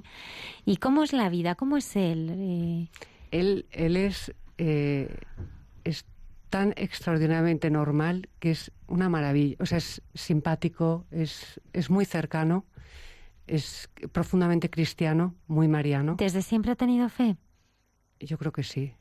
Desde a los 15 años fue una peregrinación y eso le, también le, tocó profundamente, ¿no? Tiene varios hijos, ¿verdad? Tiene siete hijos. Siete hijos. Sí, sí. Una cosa que cuenta él es que en el equipo de un deporte que hay allí local, eh, dice, ahí me costaba hablar de la fe. O sea, él, dice, veíamos la fe en casa. De hecho, la casa se convierte en una casa de retiro, vamos. que, que, pero, pero dice eso, ¿no? Que, que era como su fe todavía le costaba expresarla. Muy bonito eso, ¿no? Y otro detalle es que era, era muy tímido él. O sea, él, él, no le gustaba nada hablar en público y ahora tiene está recorriendo el mundo dando conferencias de Mary's Mills. O sea que, bueno. ¿Y a vosotros en qué os ha cambiado todo esto, no? Porque, ¿cómo, cómo os ha cambiado a vosotros? Yo diría que yo veo el mundo diferente. Sí. Eh, pues a mí me vino en un momento que mi vida había cambiado mucho y de repente ves que puedes dar muchísimo, que eres súper útil, que con lo poco que sabes puedes hacer y después si tienes la suerte y vas a los países donde trabajas, te encuentras con una gente maravillosa y con una gente que realmente sirve lo que haces. O sea, es impresionante ver que estos niños, eh, por el puro hecho que pueden comer, suben las notas en los colegios, eh, bajan las enfermedades, eh, son sanos, son contentos y todo el desarrollo juntos. O sea, las madres empiezan a ser, tienen contacto con el colegio, con lo cual empiezan a ser más personas el colegio empieza a proteger las madres, porque el puro hecho que cada día viene un turno de madres, en el colegio hay la lista de quién viene cada día. Estoy hablando de zonas que no hay nada. O sea que, por ejemplo, en todos los colegios que he visto había en uno, dos ordenadores. Eso era lo único ordenador que he visto. Todo está en papeles en la pared. Entonces, cambia esta gente. O sea, gente que no tiene ningún tipo de relación, no ve ninguna necesidad de, del colegio. Es algo que tienen de mandarlos por ley. Pero como los niños van andando una hora, se encuentran mal, se ponen enfermos, pues no vuelves. Entonces, de repente, por el hecho que pueden comer, les dejan ir, pero ellas se involucran. Entonces empieza a ser esto, un, de un lado, pues una protección para la mujer. Porque el colegio sabe perfectamente quién tiene que venir. Y toman interés y ven que hay una ventaja. Entonces, si tú ves que en cierta forma tú has sido artífice de esto, pues es una maravilla. O sea, ahora que he recorrido los colegios que estamos aparelando directamente desde España, que son unos, casi unos 10.000 niños que pueden comer cada día gracias al trabajo de nosotros, más cosas que han ido por fondos generales, te dice, bueno, pero es una maravilla. Y es súper fácil.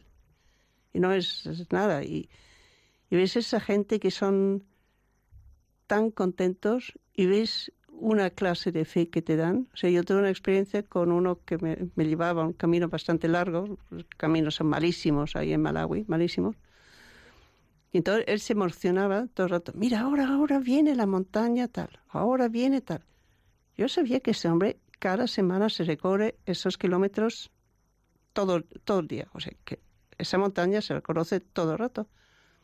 De un momento yo digo, bueno, me encanta que te gusta tanto. Y dice, pero tú no ves que es la mano de Dios. Dice, cada vez que veo esta montaña pienso, qué maravilla que ha creado esto. Qué maravilla. Entonces claro, que eso te lo dice un hombre que lucha de sobrevivir, que se esfuerza, que es una maravilla, y así muchísimos. Una cosa que impresiona es cómo se deja tocar el corazón, ¿no? Porque es verdad que es de los hombres que ves que cuando aparece una necesidad se le queda en el corazón y, no para hasta encontrar una respuesta. Exacto. Eh, a mí me impresiona mucho lo, que sucede en Rumanía, ¿no? Cuando describe, y es verdad que él tiene una manera de escribir que es bastante concreta, ¿no? Que no se para. Mm. cuando describe lo que se encuentra en aquel hospicio de Rumanía, con esa niñita que se pegaba cabezazos contra los barrotes y se estaba destrozando la cabeza. Y cómo aquello le traspasa el corazón y, cómo toda su finalidad es buscar cómo resolver eso, ¿no? Eh, ¿En qué momentos él eh, se ha sentido impotente? ¿En qué momentos él ha pensado, yo, esto no puedo, no valgo? Porque me imagino habrá tenido momentos en que haya dicho, pues eso, esto me supera, yo, yo ya no puedo más. Por supuesto. Y lo ha comentado muchas veces, que hay momentos que dice, no puedo más, y se pone a rezar. Y de repente le viene una llamada de alguien que, vamos, ni conoce o que tal. Por cierto, tengo un donativo para ti. O por cierto, tengo un coche aquí que alguien me ha regalado y así funciona. en el, todo lo podéis leer en el, en el libro que, escribió, porque todo el mundo le preguntaba, oye, pues explícanos la historia de Mary Mills, ¿no? Y al final, pues lo ha recogido en un libro que se llama El cobertizo que alimentó a un millón de niños. Y este libro, la verdad es que es increíble el efecto que hace cuando lo lees. O sea, tenemos gente que nos ha llamado y, y que le ha tocado el corazón. La Virgen, a través del libro, toca corazón. O sea, es, increíble. Entonces, que quieren pues también trabajar para Mary Mills, ¿no? Y tú comentabas, Almudena, que el tema de la... De, que ha supuesto para, para mí, ¿no? Eh, pues Mary Mills. Yo he estado trabajando 20 años para otra, para otra empresa y aunque estaba de voluntaria, cuando descubrí Mary Mills fue sentido de vida. O sea, de repente enamorarme del proyecto y, y digo, pues es una plenitud, como decía el padre Abel, ¿no? Que dices, hay algo que, que me faltaba.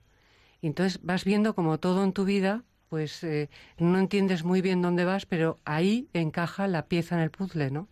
Entonces es como vocación, o sea, una me siento florecer aquí porque además el motivo es trascendente, o sea, cuando piensas que hay 61 millones de niños que están fuera de que no pueden ir al, colegio, que tienen hambre, pues, o sea, es un escándalo. Hay, bueno, hay, hay como 300 millones de, de niños o sea, que tienen problemas relacionados con el hambre, ¿no?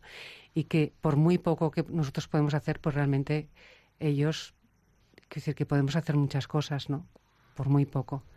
Y entonces, este motivo, pues es que no es un trabajo, es como una misión. Claro. Y me siento totalmente, bueno, es un don también, ¿no? Para mí, una responsabilidad también, ¿no?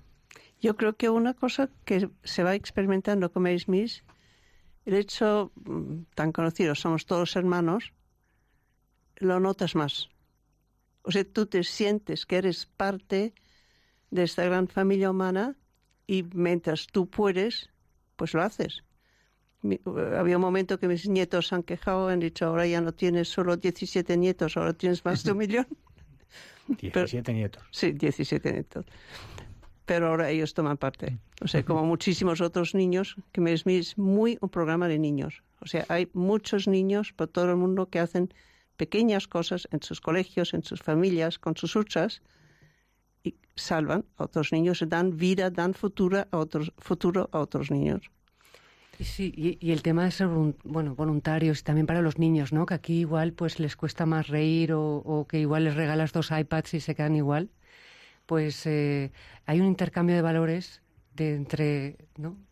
Si, si, participas en Mary's Mills, en iniciativas que pueden, ellos mismos pueden ayudar también. ¿no? Creo que Magnus va a venir, ¿verdad? También, ¿no? Porque a lo mejor hay algunos de nuestros oyentes que, les gustaría conocerlo. ¿Cuándo va a estar en, pues, España? Sí, el día 11 de junio, en junio, el, 11 de junio estará en Barcelona, en la parroquia Santa Inés, a las ocho y media. En el día 12 de, de junio en Sevilla, en el, en el teatro Caja Sur. De, Caja Sur. De Caja, Sur. Sí. Eh, luego el, el, miércoles 13 de junio estará en Madrid, en Santa María de Caná, a las ocho y media. Y el día 14 en Valencia, en la iglesia del Temple, también a las ocho y media. Mm. Y él pues hablará, dará una conferencia. su testimonio, claro. Entonces os, bueno, os animo a que vayáis porque es una persona, ya digo, fue de los 100 personas, no sé si lo hemos comentado, ¿no? 100 personas más influyentes por su labor benéfica, ¿no? Que de repente se acuerdan de siempre son gente muy rica, gente con muchísimas cosas, y de repente este hombre, y este hombre que sigue trabajando en el cobertizo en el que empezó, ¿cómo es eso? O sea, como alguien que luego ha crecido, que hay tantísima gente trabajando, ¿cómo sigue estando en un cobertizo rodeado de cosas? A ver, él está en el cobertizo, es su ahora su pequeña oficina y al final, desde hace tres años, ha tenido que hacer una oficina en Glasgow simplemente porque era imposible por el volumen de gente que necesitaba. Pero él dice, no, no, cuando puedo yo trabajo en mi cobertizo y es ahí donde me encuentro bien.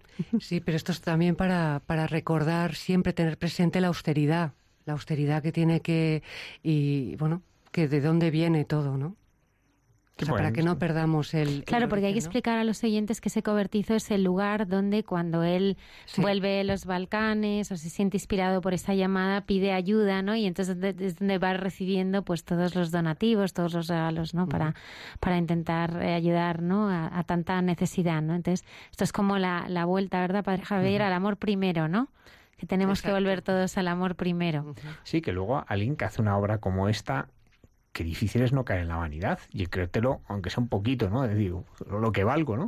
Y, yo creo que, es una cosa muy bonita que aparece en, lo que él cuenta, ¿no? Cómo aparece esta conciencia de que él no es el protagonista, o sea, que, él se considera puramente instrumento en manos de Dios, ¿no? Y, yo creo que ese cobertizo es lo que constantemente es como el, cable a tierra, ¿no? Que está constantemente colocándole en, lo que es, en lo que él es, en lo que él se siente y en lo que él vive. Y, nosotros aquí en España también ¿eh? tenemos esta conciencia de que es una misión que va más allá, no importa a nosotros, o sea, importa eh, que seamos canales del amor de Dios a través de, lo que hmm. hagamos. ¿no? Se hace, cuando comentaba eh, Fray Abel, ¿no? esto de, los jóvenes que, que ahora como que no tienen esta magnanimidad, ¿no? este mirar un poco en grande, un poco mirar eh, proyectos, qué bonito cuando un niño participa en algo de esto y se da cuenta que su pequeño acto tiene ese eco, ¿no? Eh, a lo mejor es la manera que, muchos pueden despertar, ¿no? Y, volver a soñar en grande. O sea, una de las cosas que sale el Magno es que sueña en grande. O sea, él cuando decide hacer algo no, piensa en una cosa cutre, piensa en algo bien hecho porque piensa en, el bienestar de las personas. Cuando está buscando la casa en Rumanía no lo cuenta, ¿no? Y, no está pensando en un cuchitril que van a estar mejor que donde estaban, no. Un sitio donde vivan dignamente. Y, y, eso es precioso, ¿no? Esa magnanimidad que, que no es tan fácil de encontrar, ¿no? En ese sentido profundo y católico, ¿no? De, esta virtud. Exacto. Yo creo que todo, Mary Smith siempre está centrado en la, en la persona, o sea, la dignidad de la persona y también en los de allá. O sea, ellos son, eh, tienen el compromiso de, o sea, no quieren que, que, que, dependan de nuestra ayuda. Ellos tienen su parte, son socios de Mary's Mills, ¿no? La comunidad local de, profesores y de padres de, allá que hacen eh, voluntariamente la comida. Ellos asumen la responsabilidad de, dar de comer. Hubo un, momento que uno de los eh, colegios dijo, oye, nos hemos quedado sin voluntarios. Y Mary Smith dijo, bueno, pues lo siento, nos damos de comer. Entonces, enseguida reaccionaron, sí, sí, ya tenemos voluntarios. ¿no? Pero mm, mm, son ellos los que asumen esta responsabilidad. Y eso también pero luego también es, bonito, hay cariño. O sea, si o sea, en esta organización eh, ellos notan el cariño y es tan importante el objetivo como el, eh, tanto el objetivo como el camino, ¿no? Como las formas de hacer en, en, en Mary Smith. O sea, es una maravilla. Bueno, y después siempre nos dicen todo, digamos, a lo mínimo, nada de lujos especiales, nada, bueno, no podemos hacer grandes anuncios y nada, pues por cuestión, porque no hay de gastar dinero. Y ves que funciona. O sea, puedes hablar con amigos y llega y pues el siguiente amigo habla y, y, corre la voz. Y gente como vosotros que nos dais un micrófono, pues mejor. Como una cadena de supermercados que no hace publicidad, confía en el boca a boca. La única publicidad que hace es de la que te indica que está cerca del centro comercial, pero nada más. Y funciona, ¿no? Y de hecho tiene un gran éxito. Y no voy a decir el nombre para no hacer publicidad, pero tiene un gran éxito y, eso es lo que hace Merismil, ¿no? No hacer publicidad, sino que uno conozca la experiencia, ¿no? ¿Y, qué, regalos estáis recibiendo? Decías antes, pues el regalo es estar ahí, ¿no? Pero ¿hay algún regalo que, estáis encontrando en este, en este participar en este proyecto? Madre mía, muchísimos. Por ejemplo, los grupos, los grupos de, Madrid y de Valencia han sido tan providencial, con gente además eh, que son pues muy marianas, ha, coincidido así, ¿no? Pero que, dices, madre, esto es, esto es que no, no, lo, no lo podemos hacer nosotras, o sea, No, yo me queda solamente daros las gracias y quiero que me digáis la página web porque quizá hay muchos eh, oyentes que quieren saber un poco más de vosotros. Sí, pues es eh, porque con, con Y, ¿no? marismills.es. Y, y nada. Y recomendar este libro tan estupendo eh, que se lee tan rápido, ¿verdad, Padre Javier? Pues sí, ¿no? Y se lee, vamos, es la novela de aventuras más bonita que he leído hace mucho tiempo. Es increíble, es, es una novela, ¿no? Eh, me gustaría para acabar leer un, bueno, eh, una nota que le manda y que la tiene Magnus allí en el cobertizo, ¿no? Es una, una cartita que le mandan con un cheque y dice, queridos Mary Mills, adjunto cheque de 55 dólares para ayudar a alimentar a otro niño. Proviene de un hombre que está en una residencia de ancianos, inválido, en una silla de ruedas, con el lado derecho paralizado e incapaz de hablar. Subsiste gracias a las ayudas de Medicare y Medicaid. Estos 55 dólares son todos sus ahorros. Los ha sacado de dos escondrijos cuando he ido a hablar de Miss Mills. Estoy seguro que sabréis darles un buen uso. Dios os bendiga. Qué bonito. Él dice que le hizo llorar la primera vez que lo leyó. Elisa Alex es la presidenta de la Fundación Meris Mill en España. Marta Manén, eh, también directora para España. Muchísimas gracias por haber estado ahí. Gracias por, por vuestra labor, porque nos inspiráis. ¿eh? Pues muchísimas gracias a vosotros. Y bueno, ya sabéis que podéis meteros en la web, ver cómo se ayuda y que hay tantísimos niños por el mundo que necesitan amigos. Claro que sí. Muchas gracias. Marta, muchas gracias. Almudena. Y bueno, me encanta también estar en una radio que comparte el nombre de María, ¿no? De la Virgen que somos como hermanos, ¿no? Estamos en el mismo proyecto. Gracias. Gracias a vosotras.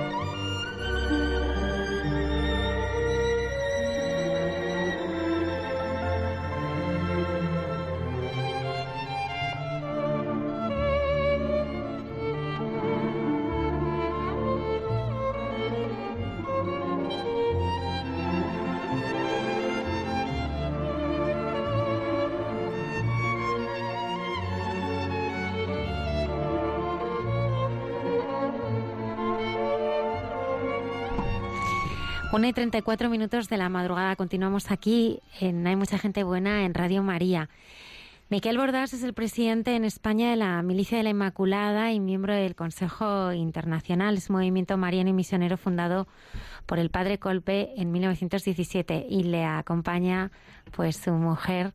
Eh, también eh, eh, bueno pues trabaja en esta radio muchos eh, de los oyentes, todos los oyentes la reconocerán, ¿no? Ella es milité, periodista y trabajó cinco años en la delegación de medios de la ECES de Cartagena y ahora tenemos la suerte de que está con nosotros en Radio María. Buenas noches. Muy buenas noches, Almudena. Buenas noches, Almudena. ¿Cómo, cómo eh, Miquel, cómo conociste la milicia de la Inmaculada? Bueno, primero quizás sería como conocía a Colbe. Ah, él te llevó a eh, ella. sí, ah. claro eh, porque eh, tengo que explicar, bueno, ya se ha contado antes que soy medio polaco, porque mi madre es polaca. Pues hablas súper bien español, ¿eh? Pues porque también soy medio español, entonces tengo la suerte de ser bilingüe y en ese sentido, pues por la parte polaca, el San Maximiliano en Polonia es mucho más conocido que en España. En España es conocido, pero aquí en, Polonia era pues, el héroe nacional, aparte del santo nacional, junto con eh, ahora San Juan Pablo II, Santa Faustina Y bueno, entonces yo desde pequeño lo he tenido muy cerca a San Maximiliano, como también hemos estado siempre entre Barcelona y Varsovia, pues hemos podido eh, ir muchas veces a Niepokalanów, que es la ciudad de la Inmaculada, y no sé, pues desde que tengo uso de razón yo conozco al padre Kolbe. A la milicia, lo que es la caballería, Recherstwo en polaco, pues bueno, mm, quizá un poco de forma más vaga, pero también le, desde, desde, lo asocio con Kolbe desde el principio. Miquel, ¿qué es lo que más admiras de San Maximiliano Kolbe? ¿Qué es lo que te ha traspasado? Lo que, bueno, todo, ¿no? Pero ¿qué es aquello que, que dices, me doblo, me doblo aquí?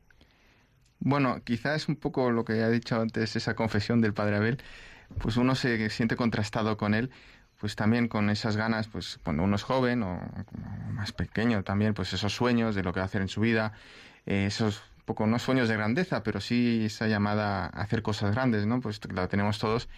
Eh, pues luego ves que en tu vida las inconsecuencias, la cobardía, eh, en fin, seguir a Jesús, pues bueno, que implica unos riesgos o unas dificultades y te contrastas contigo mismo. Pues en Colbe ves que esas dificultades que puede tener cualquier persona, pues él como que las vence, ¿no? Es verdad que tiene una personalidad apabullante, eh, maravillosa, un carisma tremendo, una fuerza tremenda, pero eh, que eso no es lo relevante. Él, lo relevante es la confianza, en la confianza en la Inmaculada que le hace trascender eh, sus capacidades, ¿no? Entonces, mm, ves que con la Inmaculada, al, ejemplo de Colbe, pues esos sueños, legítimos o no legítimos, pero bueno, sí, creo que legítimos, porque te los pone el Espíritu Santo, pues que son realizables, ¿no? Que, si el Señor te los pone dentro, no es para fastidiarte, para decir, ah, mira, no eres capaz, eh, tú vas a, al final vas a desaprovechar tus talentos o lo que sea, eh, sino que va, bueno, que, que es, es, para, para, para, para hacerlos, ¿no? Con la Virgen,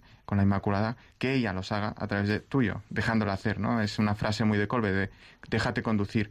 Entonces, eh, quizá para mí, pues, es un maestro en dejarse conducir por la Inmaculada para, para hacer, al final, no lo que tú quieres, porque nuestros sueños al final también son pequeños, ¿no? Eh, sino ir descubriendo los sueños que Dios tiene para ti, para los demás. Entonces, realmente eh, en la película eh, de Dos Coronas hay un momento que Colbe les enseña a sus frailes en qué consiste la santidad. Santidad. Entonces dice que es la voluntad nuestra pequeña tiene que ser igual a la voluntad de Dios, no que la voluntad de Dios sea igual a la nuestra, ¿no? Entonces eh, ese aprendizaje yo creo que con Colbe pues pues es porque además tiene ese ideal también caballeresco, pues él antes de fraile pues quería ser militar, bueno pues era muy patriota, eh, pero eso lo sublima, ¿no? Lo sublima para... Polonia le queda pequeña y entonces quiere todo el mundo. Y, ya también pensaba en la luna, ¿no? Y, en fin, que eh, yo creo que para, para mí, en especial, pues es una persona muy cercana a la vez, también muy sencilla. Eh, era un fraile franciscano, esa pobreza también atrae mucho, ¿no? No, no era quizá, no sé, muy grandilocuente o no era eh, no se codeaba con los grandes del mundo, pues iba con su hábito medio raído, raído y sucio. Hay una escena en la película donde aparece, ¿verdad? Sí, sí, sí, Ante el secretario de un obispo, de un cardenal, y le dice, pero ¿dónde va usted con este hábito? quiere presentarse ante el cardenal. Sí. sí. Yo creo que, Miquel, respecto al tema de los sueños, que me parece importantísimo, yo distinguiría entre los sueños de grandeza, que no los veo en Colbe, y la grandeza de un sueño o de unos sueños que Dios pone en el corazón y la Virgen, la Inmaculada, en el corazón de Colbe. Son, son sueños eh, grandes, grandes porque en el fondo notas que, que, no están centrados en la persona, que no, no se busca a sí mismo su propia gloria, su propio éxito, su propio reconocimiento, sino en este caso el, bien, el bien de las almas, que en el fondo el bien de las almas es, es que conozcan el amor de Dios a través del amor de una madre. Entonces, ese sueño es, grande, es, grande, y, es lo que apasiona a San Maximiliano Colbe. Hay una cosa que siempre me ha llamado mucho la atención, no sé a vosotros, Miquel y Cristina, y es la mirada de San Maximiliano Colbe, hmm. como la mirada de otros santos. Es una mirada en la que puedes zambullirte. Eh, era un hombre de pocas palabras, San Maximiliano Colbe, a pesar de ser de tener una personalidad arrolladora, eh, sin embargo, dicen que era más bien parco. Pero tenía una capacidad de convencimiento, de entusiasmar, en el fondo de contagiar esta pasión en este caso por, por la Virgen, por la Inmaculada, por, por, por la prensa eh, católica, por, decir, por, grandes proyectos, grandes misiones, era capaz de entusiasmar.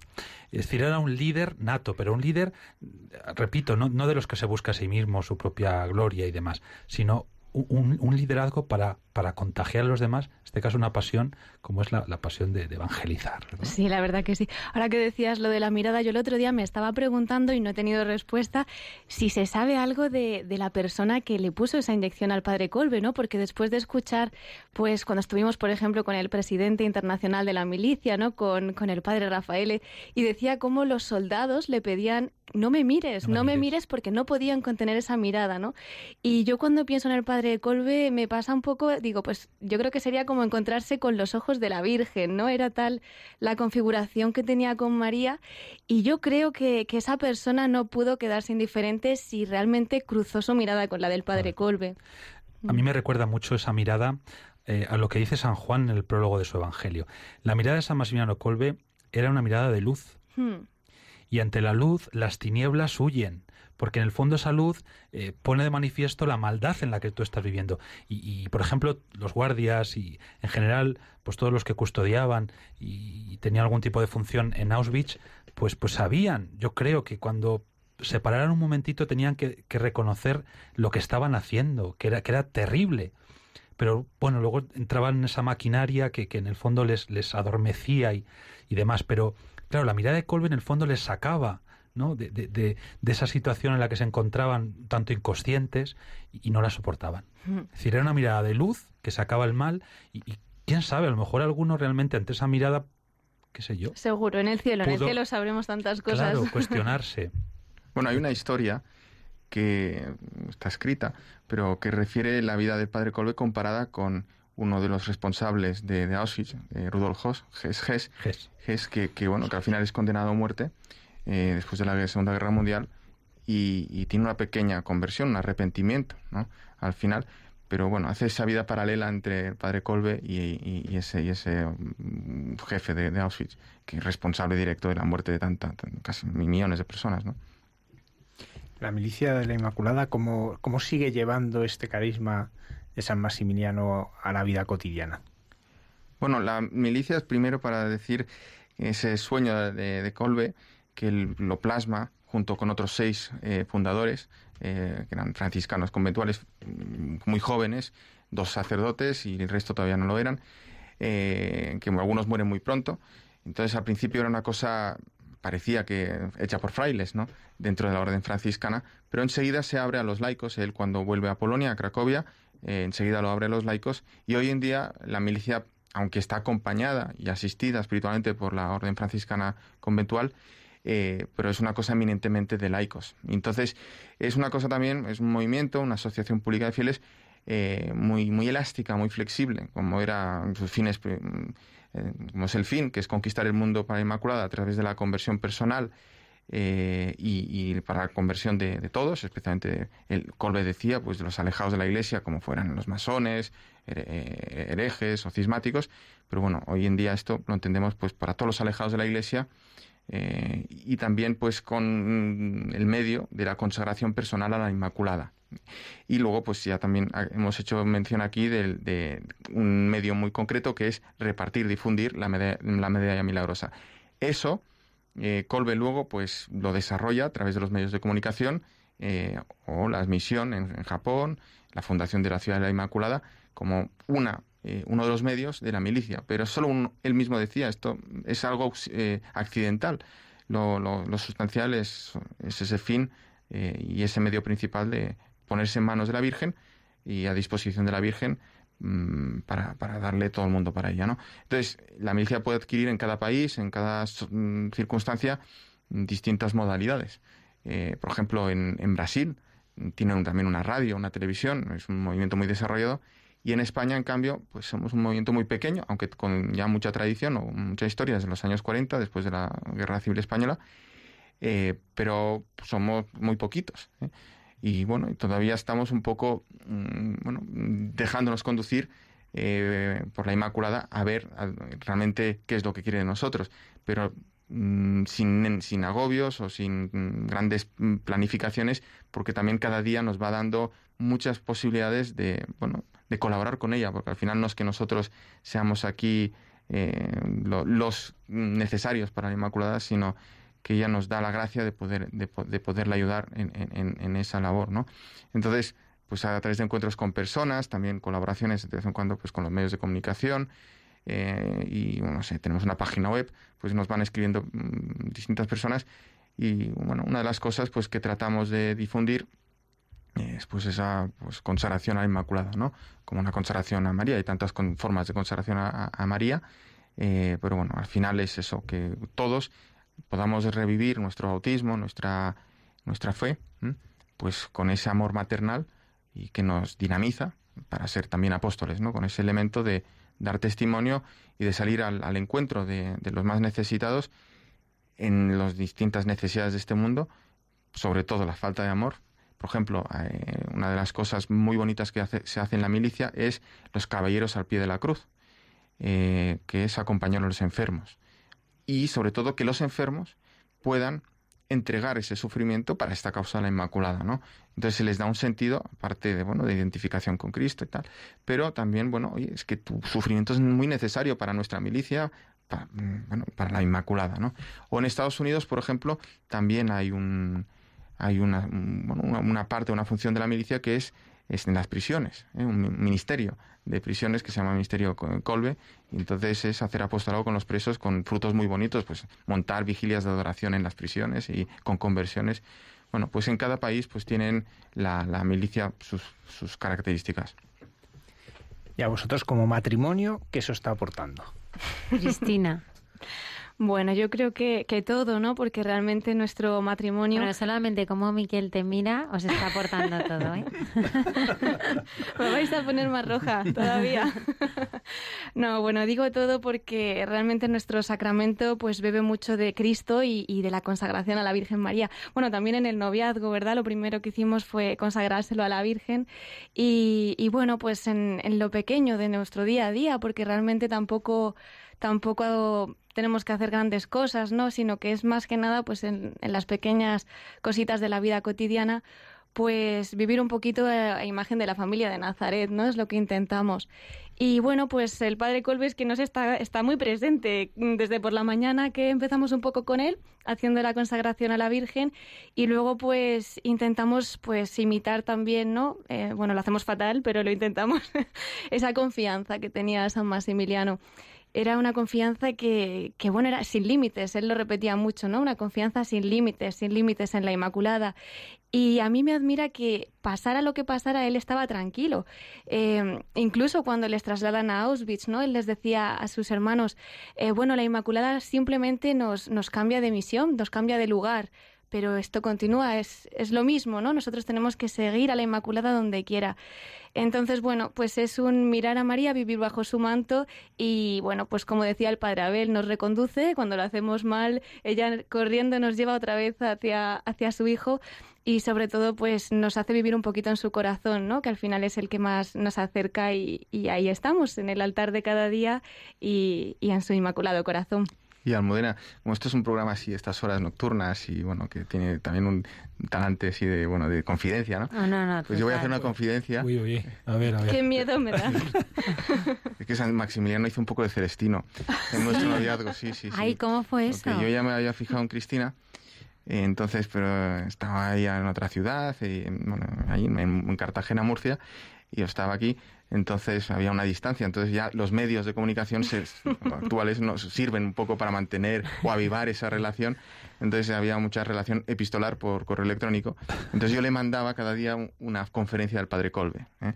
Entonces de una forma... esa manera más romántica de conquistar a Cristina. Sí, sí, sabía, sabía con qué, con qué podía yo. con la Virgen. Sí, sí, sí. Eh, eh, una pregunta, ¿no? Yo, lo que decía Cristina, ¿no? O sea, ¿cómo se puede confiar? ¿no? A, mí, a mí una de las cosas que, con las que más me quedo esta noche ¿no? de San Maximiliano Colbe es que en situaciones de, de, de, máximo terror, sufrimiento, ¿no? ¿Cómo, es una gracia, o sea, ¿cómo se puede confiar sin límites? Se puede confiar sin límites cuando de verdad, repito, cuando de verdad te crees lo que el Señor eh, constantemente nos repite en, en la Sagrada Escritura que recoge su palabra. No temas, yo estoy contigo. Pero esto hay que creérselo. Y San Maximiliano Colbe se lo creyó. Y además lo alargó, porque ese no temas, yo estoy contigo, eh, también como que lo escuchaba de labios de la Virgen. Y se lo creyó. Y como se lo creyó, pues podía vivir situaciones que humanamente uno no sabe cómo, cómo podría gestionarlas y que posiblemente le llevarían al límite de sus posibilidades eh, a todos los niveles. Y sin embargo notas pues que, que San Maximiliano lo vive sin perder la paz, sin perder la serenidad. No, es, no he leído por ningún sitio, Miquel, que San Maximiliano Colbe gritara, se desesperara. Eh, no. Se lo creyó, se lo creyó. Sin más. Nos quedan ya solamente minutos para terminar el programa. Me gustaría agradecer a Miquel Bordas, a Cristina Abad que han estado aquí esta noche con nosotros. Eh, también a Elisa Alex, a Marta Marí. Muchísimas gracias. Y no quería terminar este programa sin que nos contaras, Fray Abel, por favor, una anécdota de San Francisco con el permiso de San Maximiliano Colbe. pero, pero, pero cuéntanos algunas de esas anécdotas tan bonitas de San Francisco. Bueno, hay muchas, hay muchas. Eh, no sé cuál podría La contaros que a ti más te gusta. ahora mismo. Pues a mí hay una que me gusta especialmente y no es de las más poéticas, porque conocemos pues la del lobo que mencionábamos antes, eh, que amansa el lobo, o conocemos, por ejemplo, pues también otro tipo de delicadezas con animalitos. Eh, si buscas en, en, internet, Almudena, y a los demás que estáis aquí, si buscáis San Francisco de Asís, os va a aparecer la imagen del santo, pues rodeado de animalitos, ¿no? Eh, pues eso, que si con palomitas, que si con un ciervo, que si tal, una imagen muy amable. Bueno, ya sabemos que la vida de San Francisco no fue estar todo el día rodeado de animalitos, ¿no? Que le hablaban y tal. Hay una anécdota que, más que una anécdota, es una experiencia personal suya, que él la llama, un poco al hilo de lo que hablábamos también en San Maximiliano Colbe, la verdadera alegría. La verdadera alegría. Fijaos, ya casi al final de su vida, San Francisco, como tantos otros santos, eh, siente la incomprensión de los suyos. Siente la incomprensión de los suyos. Hasta el punto eh, pues que en este relato de la verdadera alegría, él cuenta cómo volviendo a Santa María de los Ángeles, el lugar más querido, la porción con la llena llama a la puerta una noche de invierno, hace un frío terrible, y, el fraile desde dentro pregunta quién es, y él dice, yo soy, soy el hermano Francisco, y dice, no sabemos quién eres, no vete, ya no te necesitamos, porque hemos crecido tanto, somos tan importantes, hemos llegado a lugares como París, etcétera, pues que ya no necesitamos a un hombre pues sencillo, ¿no? como tú. Bueno, qué bonito el, descubrir cómo San Francisco aprende de, esta incomprensión, de, la dureza de sus hermanos que no le acogen, que al final lo mejor de la vida y de la fe nos lo jugamos en ese poder compartir con Cristo, identificarte con Él en todo lo que Él vivió. También en esto, ¿verdad? Y entonces San Francisco llegará a decir al final de este relato tan bonito, pues que, que si he mantenido la paz, la serenidad, si no me he turbado, en esto está la verdadera alegría, dice él, la verdadera alegría, porque se me ha dado la ocasión de poder compartir en algo, aunque sea pequeñito, eh, la vida de Cristo, su pasión, su etcétera. En identificarse con él. Claro. Muchísimas gracias. Quiero agradecer especialmente a, a nuestro equipo que ha estado fuera de este estudio, Lola Redondo, a Antonio Escribano y el padre Isaac, que allí escondidos, eh, al otro lado del cristal, han hecho que, que, todo, que todo este programa eh, también fuera posible. Muchísimas gracias eh, por haber estado eh, allí apoyándonos. Gracias. Muchas gracias. gracias. Vamos a terminar el programa como más nos gusta hacerlo, que es rezando e invitando a nuestros oyentes a que nos acompañen el próximo viernes aquí en Mucha Gente Buena, en directo en Radio María. estaremos aquí puntuales a nuestra cita. Muchas gracias y hasta el próximo programa.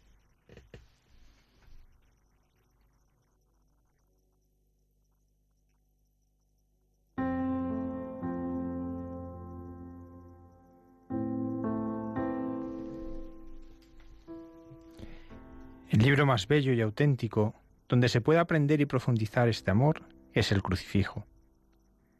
Y esto lo obtendremos mucho más fácilmente de Dios por medio de la Inmaculada, porque a ella ha confiado Dios toda la economía de la misericordia. La voluntad de María, no hay duda alguna, es la voluntad del mismo Dios. Nosotros, por tanto, consagrándonos a ella, somos también como ella, en las manos de Dios, instrumentos de su divina misericordia. Dejémonos guiar por María, dejémonos llevar por ella y estemos bajo su dirección, tranquilos y seguros. Ella se ocupará de todo y proveerá todas nuestras necesidades, tanto del alma como del cuerpo. Ella misma renovará las dificultades y angustias nuestras. Señor esté con vosotros. La bendición de Dios Todopoderoso, Padre, Hijo y Espíritu Santo, descienda sobre vosotros. Buenas noches.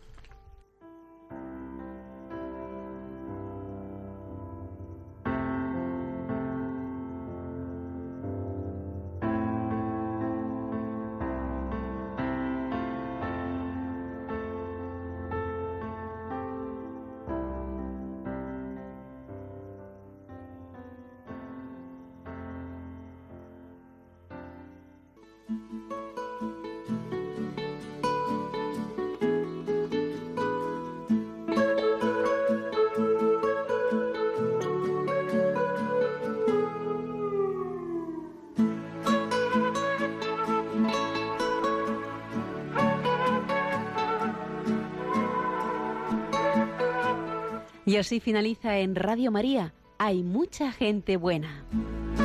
Un programa dirigido por Almudena Delgado.